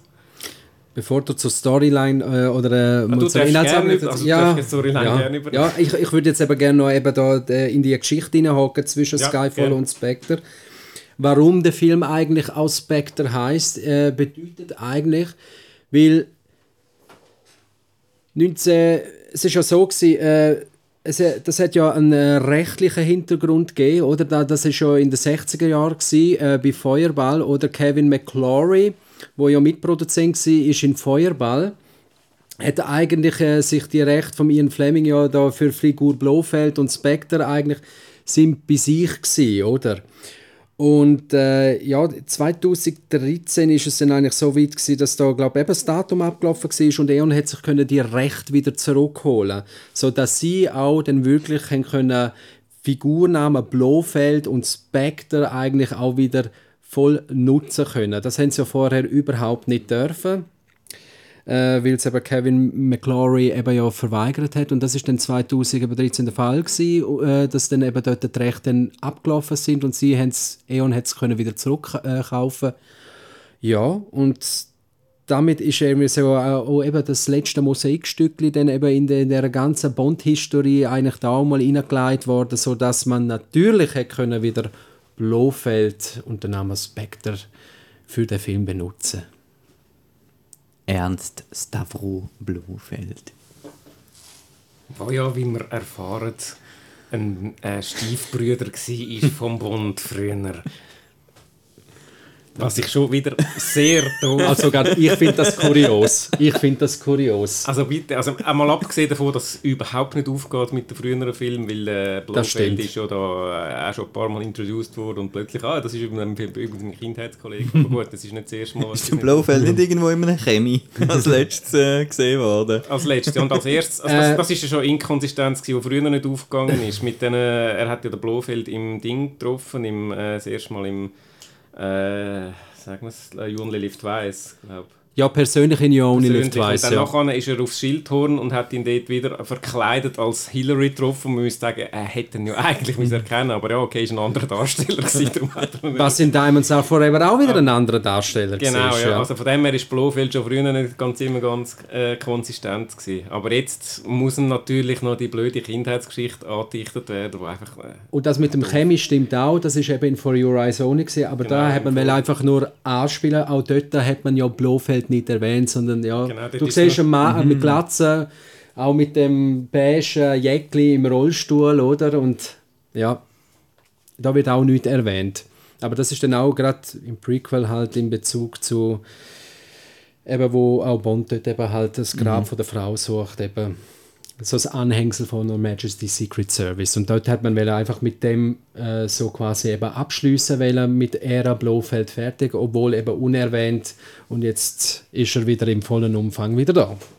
Und äh, der Film, ich glaube, wir müssen nicht eine Story-Zusammenfassung machen. es ist einfach Bond gegen, Bond gegen Spectre, oder? Genau, und, äh, und äh, der Blofeld hat noch einen Henchman, das ist der Dave Bautista, als, ähm, wie heißt er? Ähm, Hinks. Hinks, ja, genau. und ähm, ja, und das ist jetzt ein Film, der ist, der ist bei vielen, glaube Fans und allgemein Leuten sehr schlecht angekommen. Man hat gesagt, das ist jetzt ein riesen Abwärtsding nach dem tollen Skyfall, wenn man so die Medien und so die Kritiken und so schaut. Und mir hat er jetzt ein bisschen, ich muss den ein bisschen in Schutz nehmen, mir hat der ein bisschen, ein bisschen besser gefallen als Skyfall. Ähm, weil er eben mich eher wieder an so Roger Moore Bonds erinnert hat, dass er jetzt einfach das ein bisschen, ähm, wir haben jetzt die blöde Hintergrundgeschichte mit dem äh, Ding angesprochen und so, so Sachen sind natürlich wirklich wieder doof und äh, so dramatisch.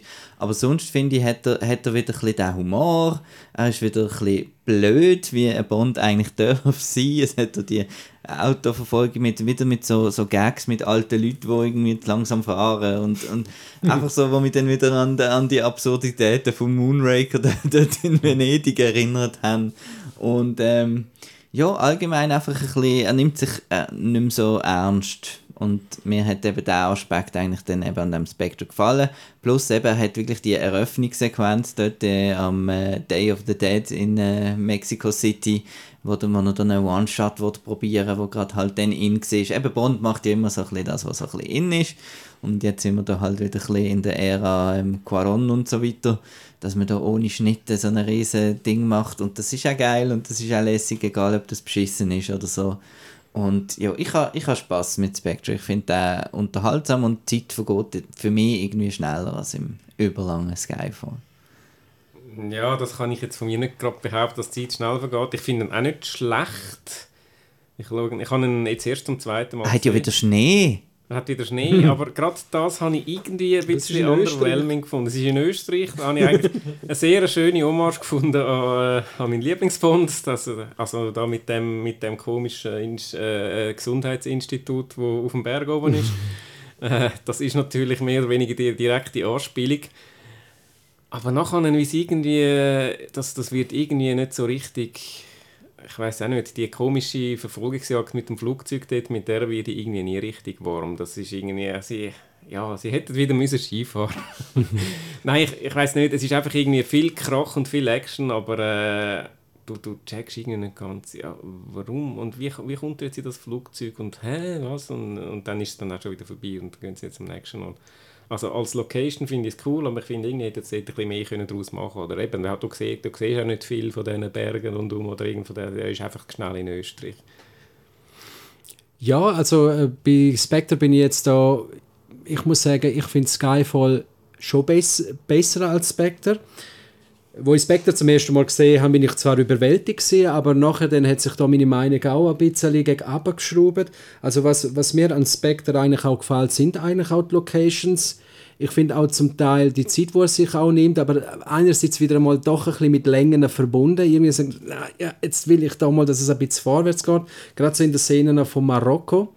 Ähm, finde ich, oder, oder ja, Tanger sind sie ja dort, oder? Da sagen, ja, ein bisschen rassiger und nachher geht es dann wieder mal weiter. Und ähm, auch der Humor kommt dann auch wieder zur Geltung, aber das ist auch die Intention von der Macher, dass sie auch genau äh, wieder mal ein bisschen humoristische Einlagen wieder mal reinbringen, aber das finde ich, find ich eigentlich gelungen so. Ähm, äh, ja, und eben auch die ähm, Explosion dort in der Wüste, die, die riesige, oder? Da muss ich sagen, eben in Skyfall habe ich das genossen und in Spectre habe ich das wieder als Wiederholung empfunden. Dort hat man einfach noch, noch einen größeren Shot und da steht da äh, Craig und Seydu da noch mit im Bild, oder? Und dann muss das da schön timen, so, da, da habe ich jetzt wieder einfach, äh, ja, ein bisschen, jetzt, ja, da habe ich gesagt, ja, eine Wiederholung, hat mich dann nicht mehr so aus dem Hocker gehauen. Du sprichst Lea, ja. Ja, so. du sprichst Lea Seydoux an und das Wort Wiederholung, ähm, das ist vielleicht auch etwas, wo vielleicht jetzt eher ein bisschen negativ ist, ist, dass der Bond wieder wahnsinnig verliebt ist. äh, ja, aber sie, diesmal irgendwie, diesmal nimmt man es irgendwie nicht so ab. Genau. aber, aber sie wollen, dass wir das abnehmen, glaube ich. Weil es ist ja dann am Schluss doch entscheidend für, für, die, für die, das, das große Finale, dass er da ja. so wahnsinnig verliebt ist jetzt wieder. Ja, genau, dass er sie ins Ich mag Lea Seydoux eben nicht so wirklich. Also darum kann ich das auch nicht so ganz abkaufen. Trotz Darstellung. Mir passt die Dame irgendwie nicht. Also jetzt generell oder in dem Film? Ja, generell, was soll ich sagen? Irgendwie hat sich ein bisschen Antipathie entwickelt, aber es hat, also, es hat auch ein bisschen damit so, weil wenn sie gerade mal in so äh, nicht französischen Produktionen eben mitspielt, sie muss irgendwie das geltend machen, dass sie Französin ist, oder dass sie da irgendwo einfach mal sicher mal einen französischen Satz sagen muss in jedem Film, oder? Darum, eben, ich muss sagen, in... Äh, also ich finde in Mission Impossible ist sie super. Ist sie und ich freue mich, dass sie stirbt. Oh. Nein, ich mag Lea Seydoux und vor allem, sie hat halt schon ein bisschen das, ähm, das Phänomen, wo auch Marion Cotillard für mich hat, so sozusagen in den französischsprachigen Film super, äh, genau, in der englischen ist sie okay, genau. Aber das ist halt auch, wenn man in einem anderen Spruch muss schaffen muss. Es ist ein also, eine komische Rolle. Mit aber die Rolle Tochter ist vom, Tochter von Mr. White, wo Mr. White auch eine komische Sinneswandlung durchmacht. Er ist eigentlich noch so ein bisschen der, der unsichtbare oder halbsichtbare Antagonist vom Bond, der so ein bisschen über die verschiedenen Filme jetzt gegangen ist. Und jetzt wird er plötzlich ein guter, also ein guter, nicht ein guter, aber zumindest einer, der sich da gegen den Blofeld aus... Äh in dem Fall zum Märtyrer. Also ja, zum Märtyrer am Schluss eben, da ist trotzdem äh, fast schon ein Good Guy. Da ist hey, was? Nein. Und dann ist sie seine Tochter, die er hat schützen und er geht jetzt den Bund schützen, weil er jetzt mit dem Mr. White das abgemacht hat und weil er so loyal ist mit dem, gegenüber dem Bösewicht, der jetzt drei Filme gegen, gegen den gekämpft hat, dass er das jetzt muss äh, erfüllen und jetzt verliert er sich. Und es ist einfach so ein bisschen, ja, okay, gut. Und Monika Bellucci ist auch Monika noch Bellucci ist auch noch dabei. Das ist auch, die haben, die haben einfach, äh, ja, ältestes Bond-Girl. Ja, aber mal entsprechend ja. Oder, ähm, nein, sie ist älter als der Daniel Craig, Ist sie, ja. Ja. Bedeutend, also ja, bedeutend älter, aber, aber ist, wesentlich älter, ja. Aber ich glaube, der ganze Storystrang mit ihr, der auf Italien geht, das ist nur für sie. Das ist mhm. einfach nur, weil man jetzt Bellucci noch hat reinnehmen und mit ihr noch Szene und dann äh, wird sie dann nachher, äh, ja, stirbt sie dann.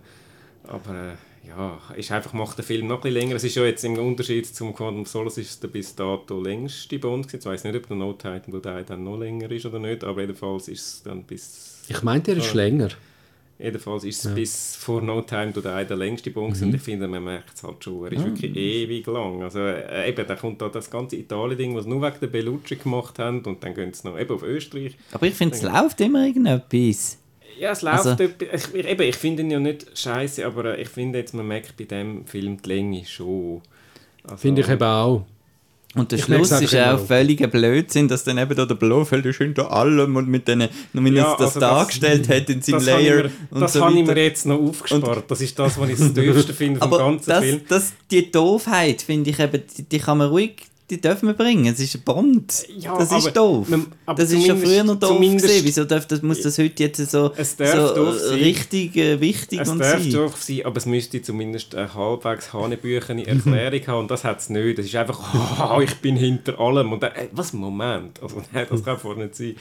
Was, was auch ist und was man wiederum so ein bisschen als das typische Bond-Doofheit darf äh, äh, nennen, das ist so ein bisschen das unlogischer, dass der Dave Bautista ihn die ganze Zeit umbringen und irgendwie äh, hat das Gefühl, Bond muss die ganze Zeit kämpfen, dass er überhaupt noch überlebt und am Schluss kommt er zum Blofeld und sagt der Blofeld, ah, ich habe doch extra gewartet und sagt, wieso, ich hat alles angeführt, dass er, dass er, dass er jetzt, dass jetzt endlich zusammenkommt. Denkst, aber warum hast du denn den Dave Bautista vorher auf ihn angesetzt?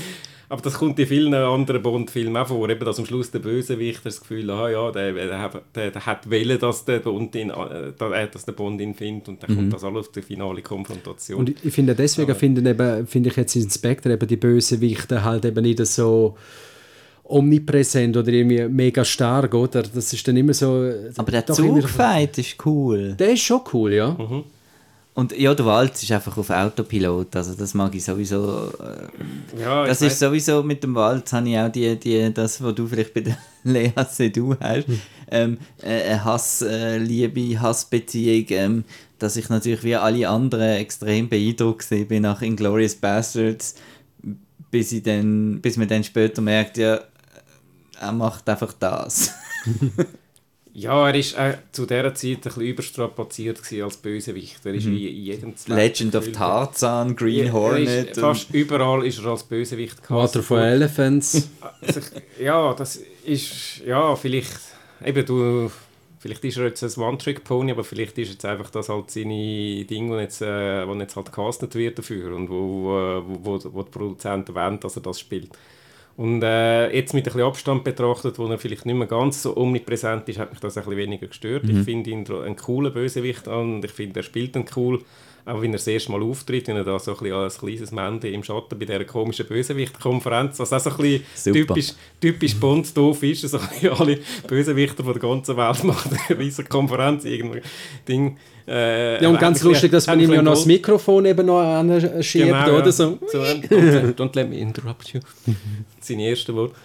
Ähm, hat mich ein bisschen an äh, Goldfinger erinnert, wo auch alle Bösewichte zusammenkommen. Aber ähm, ja, äh, ich finde ihn cool und ich finde, äh, er kommt ja eigentlich auch in diesen 150 Minuten kommt er auch gar nicht so wahnsinnig viel vor. Es geht auch ewig lang, bis er dann wirklich mal äh, da ist, aber äh, er macht es mit Genuss und, äh, und, und ist, ist, ein, ist ein guter Antagonist. Eben das ganze, das ganze Oberhauser-Ding, das ist einfach äh, vorig gewesen, das hätten sie sich können sparen wär, Der Film hätte genauso gut funktioniert, wenn sie jetzt einfach keine Backstory gehabt hätten. Er ist einfach ein, ein psychopathischer Bösewicht, wo, wo die Welt will, äh, erobern fertig. Und das, äh, mehr braucht es nicht. Er muss nicht noch irgendwelche Rache-Dinge haben. Äh, für was? Ich nicke zustimmend. Ja. Und äh, so eine, ähm, so eine, ob du sagst Goldfinger, hat das eine ähnliche Folterinstrumentszene, die auch sehr an Goldfinger erinnert. Ja, genau, ja. Und dort könnte man sich dann auch fragen, ja, jetzt hat er eben da sozusagen das Hirn ausgelöscht, aber äh, der Bond ist irgendwie so ein, so ein Badass, dass ihn das überhaupt nicht stört. Und äh, fünf Minuten später ist er wieder, hat er wieder drüber. Ja, zwei Nadeln irgendwie in die Schläfe rein, aber nein, nein, passt alles. Vor Ja. allem, weil er voran noch extra erklärt, wie er ihm jetzt da die ganze Erinnerung auslöschen wird und so. Und dann macht er und denkt, oh Scheiße. Und nachher hat ihn das irgendwie überhaupt nicht affected und geht einfach weiter. Er hätte, sie hätte ja einfach die Erklärung können weglassen Aber ja, das ist, eben, das ist wieder ein bisschen das Bond, das du, du erwähnst, Marco. Aber halt ein bisschen, das könntest du auch, könntest du auch bei anderen Filmen, jetzt zum Beispiel da beim ähm, Casino Royale, wo er dort äh, auch eigentlich zwischendurch stirbt, eigentlich so, sozusagen schon tot ist und dann äh, mit dem Defibril... Defibril... Defibril... mit Defibrillator. Mit dem ja, nein. Wiederbelebungsgerät, wie- wo er da wiederbelebt wird und, fünf, und eine Minute später ist wieder ein Pokerspieler und wieder völlig der Alte. Aber ja, das, das ist halt Bond. Das ist einfach ein, ein, äh, ein, ein Superhero. Aber gerade mit dem Dave, bei der Davy-Szene im Casino Royale ist da ja auch genau der Joke drin, oder? Er will wieder, ja, geht's dir gut? Und Mi, oder? Ja. Jetzt ist das, äh, haben wir bei den anderen Filmen immer noch den Song erwähnt. Ähm, ist jetzt der bei Spectre überhaupt erwähnenswert? Ich finde ja. Er ist ja auch nicht gut weggekommen bei den Fans generell. Oh, ist viel zu langsam und so. Ich finde es ein schöner Song und ich finde, er passt auch zum Bond. Es muss nicht immer irgendwie ein äh, Skyfall, über Skyfall-Song haben wir noch nicht wirklich Ah nein, stimmt. Das ist Skyfall, halt- das ist einfach, das ist... Das ist, der, das ist halt ein Ja. klassischer Bond-Song. Also das ist äh, inspiriert von da, diesen alten Shirley Bassey-Songs und so. Und das, hat, das ist wirklich, das ist schon cool. da sind einfach wahrscheinlich 40 Songwriter da gesessen und haben gefunden, Ja. jetzt machen wir genau das. Und der Einfach Writings on the Wall jetzt von Sam Smith, okay, ist nicht ganz so eingängig, das stimmt schon, aber äh, ich finde es einen schönen Song und äh, passt auch zum, äh, zum Film. Also, ja, ähm, Ich finde es auch noch cool, wie er mit bei dieser Tintenfisch-Eröffnungssequenz, das ist so Ja. ein, bisschen ein Kontrast zu den Bildern irgendwie. Eben, songtechnisch, äh, wie du sagst, Kontrast zu den Bildern, finde ich, das passt eigentlich auch, auch zu der Eröffnungsszene. Ich, aber mein Lieblingslied ist es jetzt nicht. Es ist nicht für mich etwas, was ich auch mal sonst mal irgendwie äh, hören könnte, oder? Dass ich sage, oh, ich hätte jetzt wirklich Lust, äh, das Lied zu hören. Ja. Ich weiß einfach auch mal den Medienrummel, wo es dann eben dazu mal noch gegeben hat, 2015, dass auch jetzt bei uns im Club eben, äh, eben so Radiostationen angelötet haben, weil äh, Sam Smith die ersten 15 Sekunden, wo ja genau die klassischen Elemente äh, oder eben das Orchestrale eben kommt, bevor er anfängt zu singen, eben veröffentlicht worden ist und alle haben wollen wissen, oh, wie finden Sie das, wie finden Sie das? Und ich denke so, äh, könnt ihr nicht warten, bis mal der ganze Song draußen ist. Das wird dann in ein, zwei Tagen der Fall sein. Fragen dann bitte nochmal. Und sagen, ja, aber der erste Eindruck, oder was, ja, das tönt gut, das tönt gut.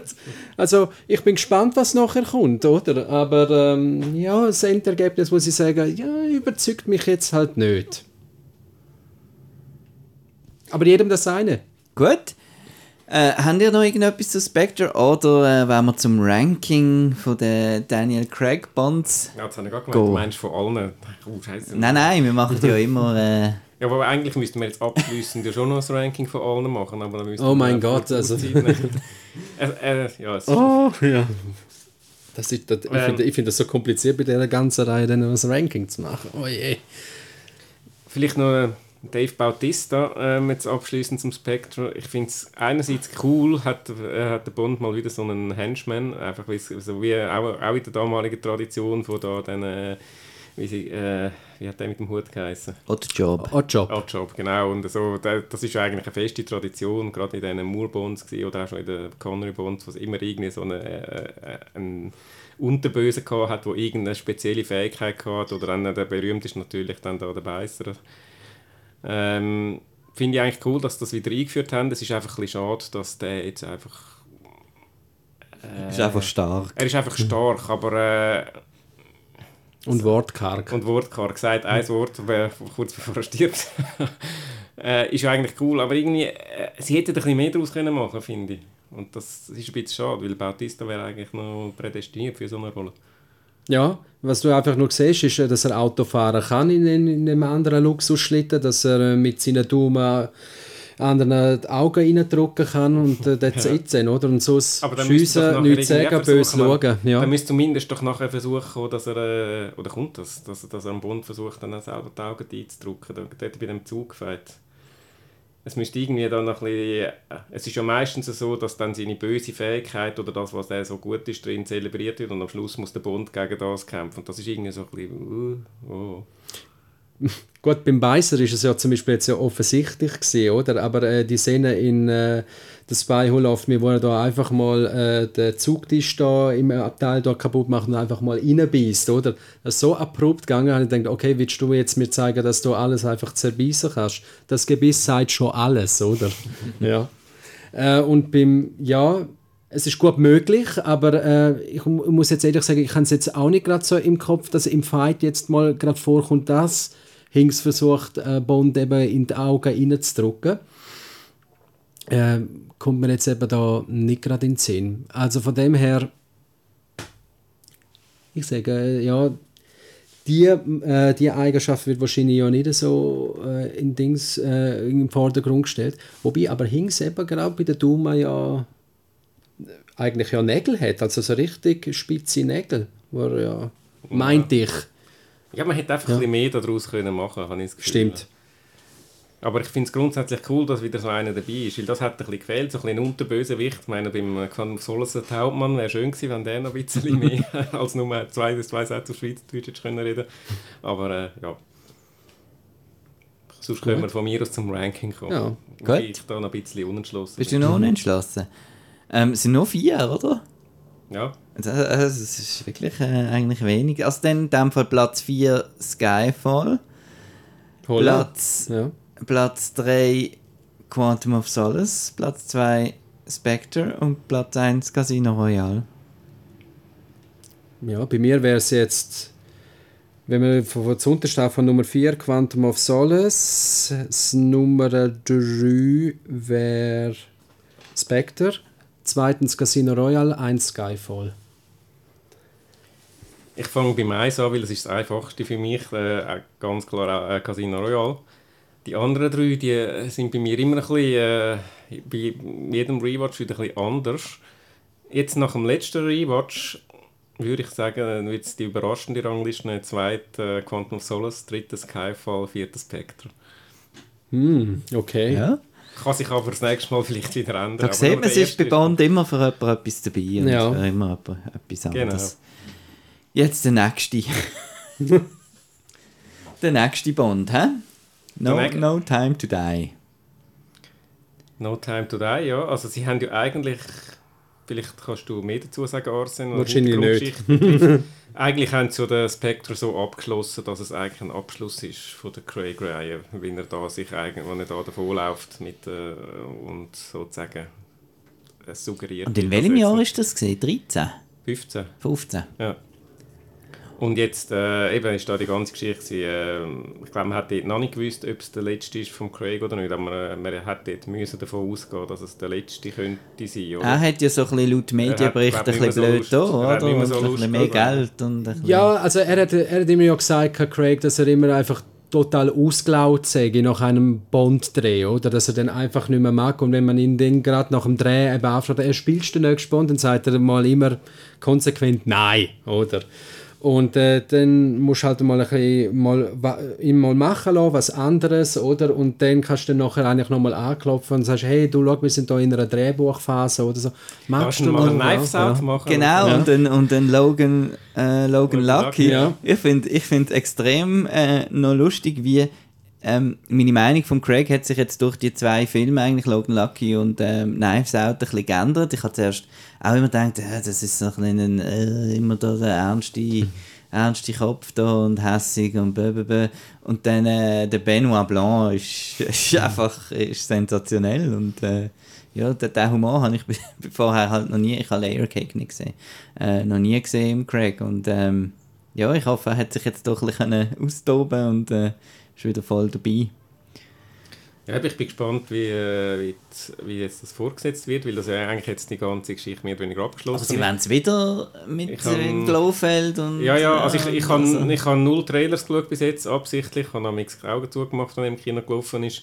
Äh, natürlich mit, trotzdem mitbekommen, dass da der Walz wieder dabei ist und Lea Seydoux, Seydoux ist auch wieder dabei. Also äh, mhm. es geht ja doch irgendwie weiter. Ähm, ja, äh, es kann einerseits eine Chance sein, andererseits kann es auch in Brüche aber eben das ist... Ja, ich denke, eben, es wird auch wieder ein, bisschen, auch wieder ein bisschen eine charakteristische Story sein zwischen Bond und äh, eben Lea Seydoux und dann dementsprechend und dass jetzt da halt nochmal ein Bösewicht eben durch äh, Rami Malek verkörpert wird, da bin ich mal gespannt, äh, was das eigentlich für das Ergebnis sein würde. Irgendwie, ein Spectre ist noch halt, äh, wirkt für mich selber halt noch nicht ganz abgeschlossen, nur weil jetzt Blofeld hinter Gitter war, oder? Also klar, ja, Blofeld ja. hinter Gitter muss ja, ja nichts heißen. Das muss nichts heißen. Er macht ja, dort, ja. Dort weiter, alles weiter organisieren, ziehen und ja. Er muss ja nur zwischen Gitterstäben schauen und ja. etwas läuft dann. Ja, jedenfalls, oder eben, und ich, ich denke, jetzt kommt einfach wirklich auch ein bisschen das große Finale mit dem Craig zusammen und äh, ja, eigentlich hätten wir es schon können 2019 schauen Dank Corona äh, hat sich das so dermaßen verzögert und jetzt steht eigentlich, starten wir mit dem 30. September mhm. eigentlich an. Mal schauen. Was ja spannend ist an diesen Verschiebungen, eben, das, ist, äh, das ist halt noch nie da gewesen. Wir haben den Song schon irgendwie, obwohl, ja, obwohl der, Eilish, der, Film ja. noch lange nicht, nicht gekommen ist. Ähm, du sagst es jetzt relativ abschätzig, hä? Ähm, ich habe ihn noch nicht gelost, äh, extra, nicht. weil ich wollte ihn dann im Film mit den Bildern Aber äh, glaub, früher, das war glaube früher auch schon der Fall, gewesen, dass man den Bond-Song äh, vorab gehabt hat. Ja. Ich mag mich erinnern, damals, wo dann äh, Tina Turner mit Goldeneye ist mhm. und ich immer, oh, cooler Song, ich, oh, ich freue mich so. Ja, aber äh, ich habe es einfach bewusst eigentlich nicht gelost. Ich finde ich es eine coole, coole Entscheidung, weil, also ist halt Anbieter und man will vielleicht bei den Jungen und so Aber das ist es immer schon Dings, genau. Immer, aber also, ich eben, finde Billie Eilish cool und äh, auch ihr Bruder äh, die schreiben gute Popsongs. Mal schauen, du reißt den Tor aus, eben, ich habe es noch nicht gehört. Yeah, darum, äh, nein, ich darum, kann mich mit Eilish einfach generell sonst nicht anfreunden, also von dem her, ja, aber eben, wie gesagt, Geschmackssache. Ich könnte mir vorstellen, dass der Song im Film passen wird, genau wie es bei Sam Smith der Fall mhm. ist, denke ich, da wird schon was, da wird sicher was passendes. Aber eben ist auch für mich halt ein Song, wo ich so einfach ich kann es nicht, nicht einfach so hören. Ja. Gut, wir sind gespannt. Ja. Und äh, von der Story her, äh, ja, äh, ich, finde ich eigentlich nicht so wichtig bei einem Bond. Ich hoffe einfach natürlich wieder auf, auf, auf coole Action und so. Und was speziell jetzt hier auch noch war, nebst dem Song, ist, dass man anscheinend noch hat müssen Nachdrehs machen mit äh, dem Product Placement Produkt. Genau, ist das ein Märchen oder ist das tatsächlich so oder weißt du da mehr? Ähm, nicht definitiv, oder dass da etwas jetzt auch nachgedreht worden ist. Es ist natürlich etwas umeinander gewesen, dass sie jetzt auch gefunden haben, äh, ja, das Zeug, das jetzt der Bond verwendet, ja, ist das ist, das ist veraltet, Jahr, oder? oder? Ja. Äh, ob es jetzt tatsächlich Nachdrehs gegeben hat, habe ich jetzt nicht in Erfahrung können bringen. Gut möglich. Ich denke es jetzt eher weniger, weil irgendwo habe ich auch mal gelesen, nein, der Film ist abgeschlossen. Der wartet eigentlich darauf, ins Kino zu kommen. Da wird jetzt nicht nochmal nachgedreht, oder? Und äh, Ähm, ja, ich denke, der ein oder andere Gimmick oder Technikfreak wird es dann, dann im Film selber sehen und sagt, oh, ein kalter Kaffee. hä? Ja. Ah, Aber ja, Regie auch wieder eher untypisch. Gary Fukunaga. Ja, ja, spannende Wahl. Aber ja, also für mich bekannt aus, aus der ersten Staffel von True Detectives als Genau. Regisseur. Dann Beasts of No Beast of Nation. Genau. Und was hat er sonst noch? Nicht viel, glaube Ich glaube nicht, ne? ich. Also eher, eher unerfahrene für so, so einen grossen Film. Ja, ja, ja, ja, wobei, das muss ja nichts heißen. Ich meine, der Sam Mendes, was hat der...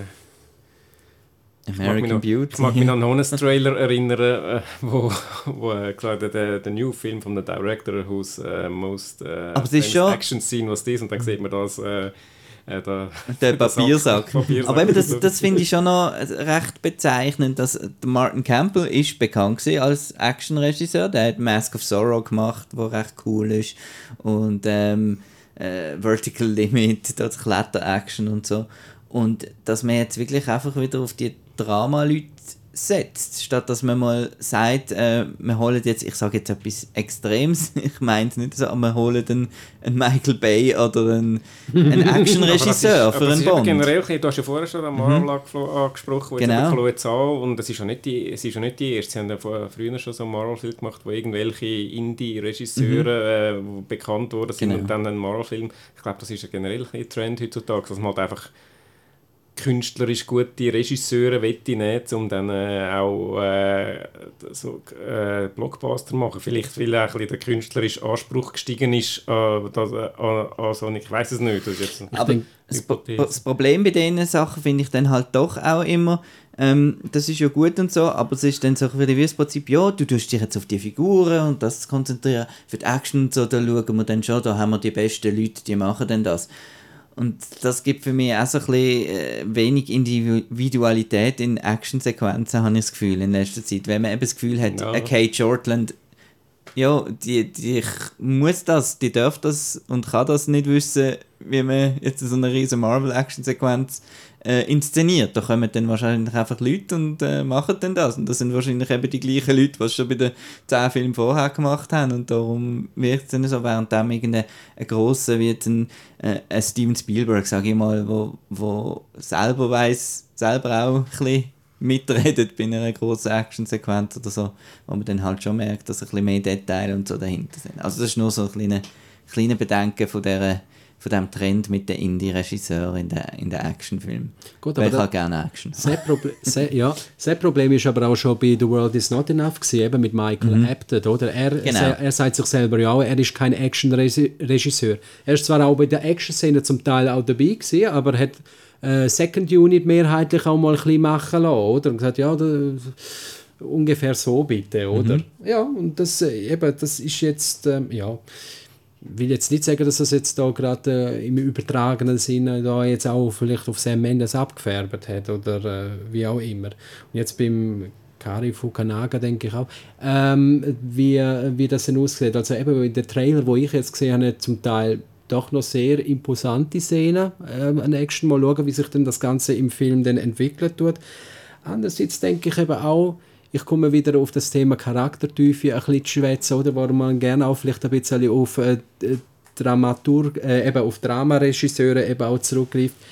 Könnte auch ein bisschen damit zusammenhängen, dass eben Daniel Craig seit Skyfall eben halt auch ein bisschen mitproduzieren tut und dementsprechend auch mal seinen Senf dazugeben darf, oder wie das so ein bisschen aussieht. Ich meine, es ist einfach heutzutage verboten, äh, einen reinen Actionfilm zu machen. Ich meine, wir sehen jetzt, dass da gerade äh, bei Fast and Furious 9 oder so, wir haben auch eine Vorgeschichte und äh, Drama und Zeug drin tun und das ist einfach so ein bisschen meine persönliche, äh, äh, wie sagt man, Nervigkeit am, am, am Blockbuster-Kino, dass es man wie Angst hat, einfach mal einen Actionfilm zu machen. Ja, Kann ich verstehen. Ja. Genau. Ja, sonst musst du halt so einem Actionklopper äh, äh, Direct-to-Video mit Scott Atkins halt schauen. Ja, genau. Ja. Aber ja, da ist dann halt eben einfach nicht das Geld dahinter und Ja, dann das macht es ist halt so, einfach ja. weniger Spaß. Ja, aber ich bin gespannt, ob wir jetzt den sehen im, äh, im September. Aber anscheinend ist es jetzt so weit wie die letzte News of Out Now, ähm, die ihr ja sicher alle gelesen habt. Gesagt hat, dass es eben so langsam möglich einfach zu teuer wird mit dem Marketing und so weiter und weil der Film eh wird einen riesen Verlust machen, weil jetzt Leute nicht werden ins Kino strömen wie sonst. Wir haben es bei Tenet ja auch gesehen ähm, und bei allen Filmen allgemein im Moment. Äh, jetzt ist nur noch dann die spannende Frage, äh, ähm, eben an ein Streaming-Ding verkaufen ist überhaupt nicht in Frage gekommen. Aber meinst du auch, das wird ein Film, wo ähm, sechs Wochen später dann äh, online zu so einem 30-Franken-Preis oder so verfügbar wird sein? Und sie schauen jetzt einfach mal, ob, er im Kino schon, schon gross einschlägt oder ob er dann doch auch noch auf VOD landet. Ich denke jetzt angesichts der Situation und wenn wir jetzt mal aktuell schauen, dass jetzt äh, wieder die Fallzahlen wieder raufgehen, leider, ähm, könnte ich mir eben schon vorstellen, dass dann vielleicht im Heimkinomarkt vielleicht No Time to Die äh, nochmal einen zusätzlichen Schopf über, äh, überkommt, dass vielleicht einige einfach sich dann nicht angesichts der Umstände sich nicht getrauen, im Kino nachzuschauen. Mhm, weil die Amerikaner getrauen sich ja schon wieder nicht mehr so. Äh, Bond ist aber immer schon ein bisschen eine europäische Sache. Äh, ja, schauen wir mal, wie es läuft. Wir werden natürlich dann darüber berichten. Selbstverständlich. Genau. Mhm. Auch im Vorfeld natürlich immer outnow.ch laufen. Was sonst im Kino läuft, äh, outnow.ch slash Kinoprogramm. Habt ihr abschließend noch irgendetwas zu den Crack Bonds zu sagen? Vielleicht so, so Verhältnis zu den Wir anderen könnten- Bonds? Also ich mag Craig Bonds generell. Ich bin nicht der Fan von der Brosnan Bonds und habe Freude gehabt, jetzt generell, über die, über die Craig Bonds wieder ins Kino gekommen sind. Ich finde eigentlich alle vier gut. Nicht eben, ich habe diverse negative Sachen gesagt, die mich gestört haben, aber all- alles in allem sind es Filme, wo ich mich immer darauf freue, wenn ich wieder so einen Rewatch mache. Im Gegensatz zu den Brosnans, wo dann immer so ein bisschen äh, mühsam ist. Gut, äh, ich, als, äh, ich bin da eher ein bisschen alt eingesessen, oder? Ich schaue gerne immer noch eher noch die älteren Bond-Filme. Die Aber- natürlich auch. Ja, aber äh, natürlich mache, mache ich jetzt nicht halb viel bei einem Brosnan oder, äh, und, oder auch bei einem Craig, oder wo, sag mal, das jetzt in meinem Zeitrahmen auch Bond eben auch ein bisschen in, nochmal ein bisschen intensiviert hat. Ich schaue, ich schaue sie gern. Äh, ich sag mal, es sind eh, jeder Schauspieler hat seine eigene wa- was er da in dieser Zeit auch äh, verkörpert hat und was auch in dieser Zeit äh, in und out war. Und das repräsentiert sich eigentlich in den Bond-Filmen eigentlich gut. Und äh, es ist bei mir wirklich auch eine Lustsache. Oder wenn ich jetzt wirklich auch mal Lust habe, Quantum of Solace zu schauen, da, ich muss wirklich Lust drauf haben, aber dann schaue ich es dann auch. Zum Beispiel. Müsste man noch das Ranking machen von den Bonds? Haben wir noch nicht gemacht, Haben wir oder? noch nicht gemacht, glaube Nein. ich, bis jetzt. Nein. Also, Oder- dass bei dir der Lazenby auf Nummer 1 ist, ist ja Ja, klar, das oder? ist, das ist ein bisschen schwierig, weil äh, es ist einfach mein Lieblingsbond. Ob der Lazenby der beste Bond-Darsteller ist, da würde ich jetzt ein Fragezeichen setzen. Also mein Vorschlag wäre, wir warten doch eigentlich bis No Time to Die draußen ist, weil dann haben wir dann wirklich 25 Filme und dann können wir dann wirklich ein, äh, eine Art Final Ranking da machen für jeden Einzelnen. Okay. Gut. Machen. Wir das. Dann bist du wieder dabei bei der Episode zu No Time to Die. Ist das ein Versprechen? Ob es ein Versprechen ist, also ich, ich versuche mich ins Kino reinzuschleichen, wenn mit, auch mit, mit FFP2-Maske. ähm, also wenn ich es gesehen habe, komme ich, ja. Super. Gut, ihr habt es gehört. Ähm, das wäre dann Folge, weiß ich nicht was. Ähm, und äh, 200. bis dann gibt es noch ganz viele andere Folgen zum Nachhören. Das kann man auf äh, Google Podcasts, Spotify und so weiter. Auch nachher mal Folgen auf Twitter, Instagram und auf der Homepage. Äh, was sagt der Nicola Amix noch so? Das, Äh, Intro geht, das Outro geht doch immer so lang.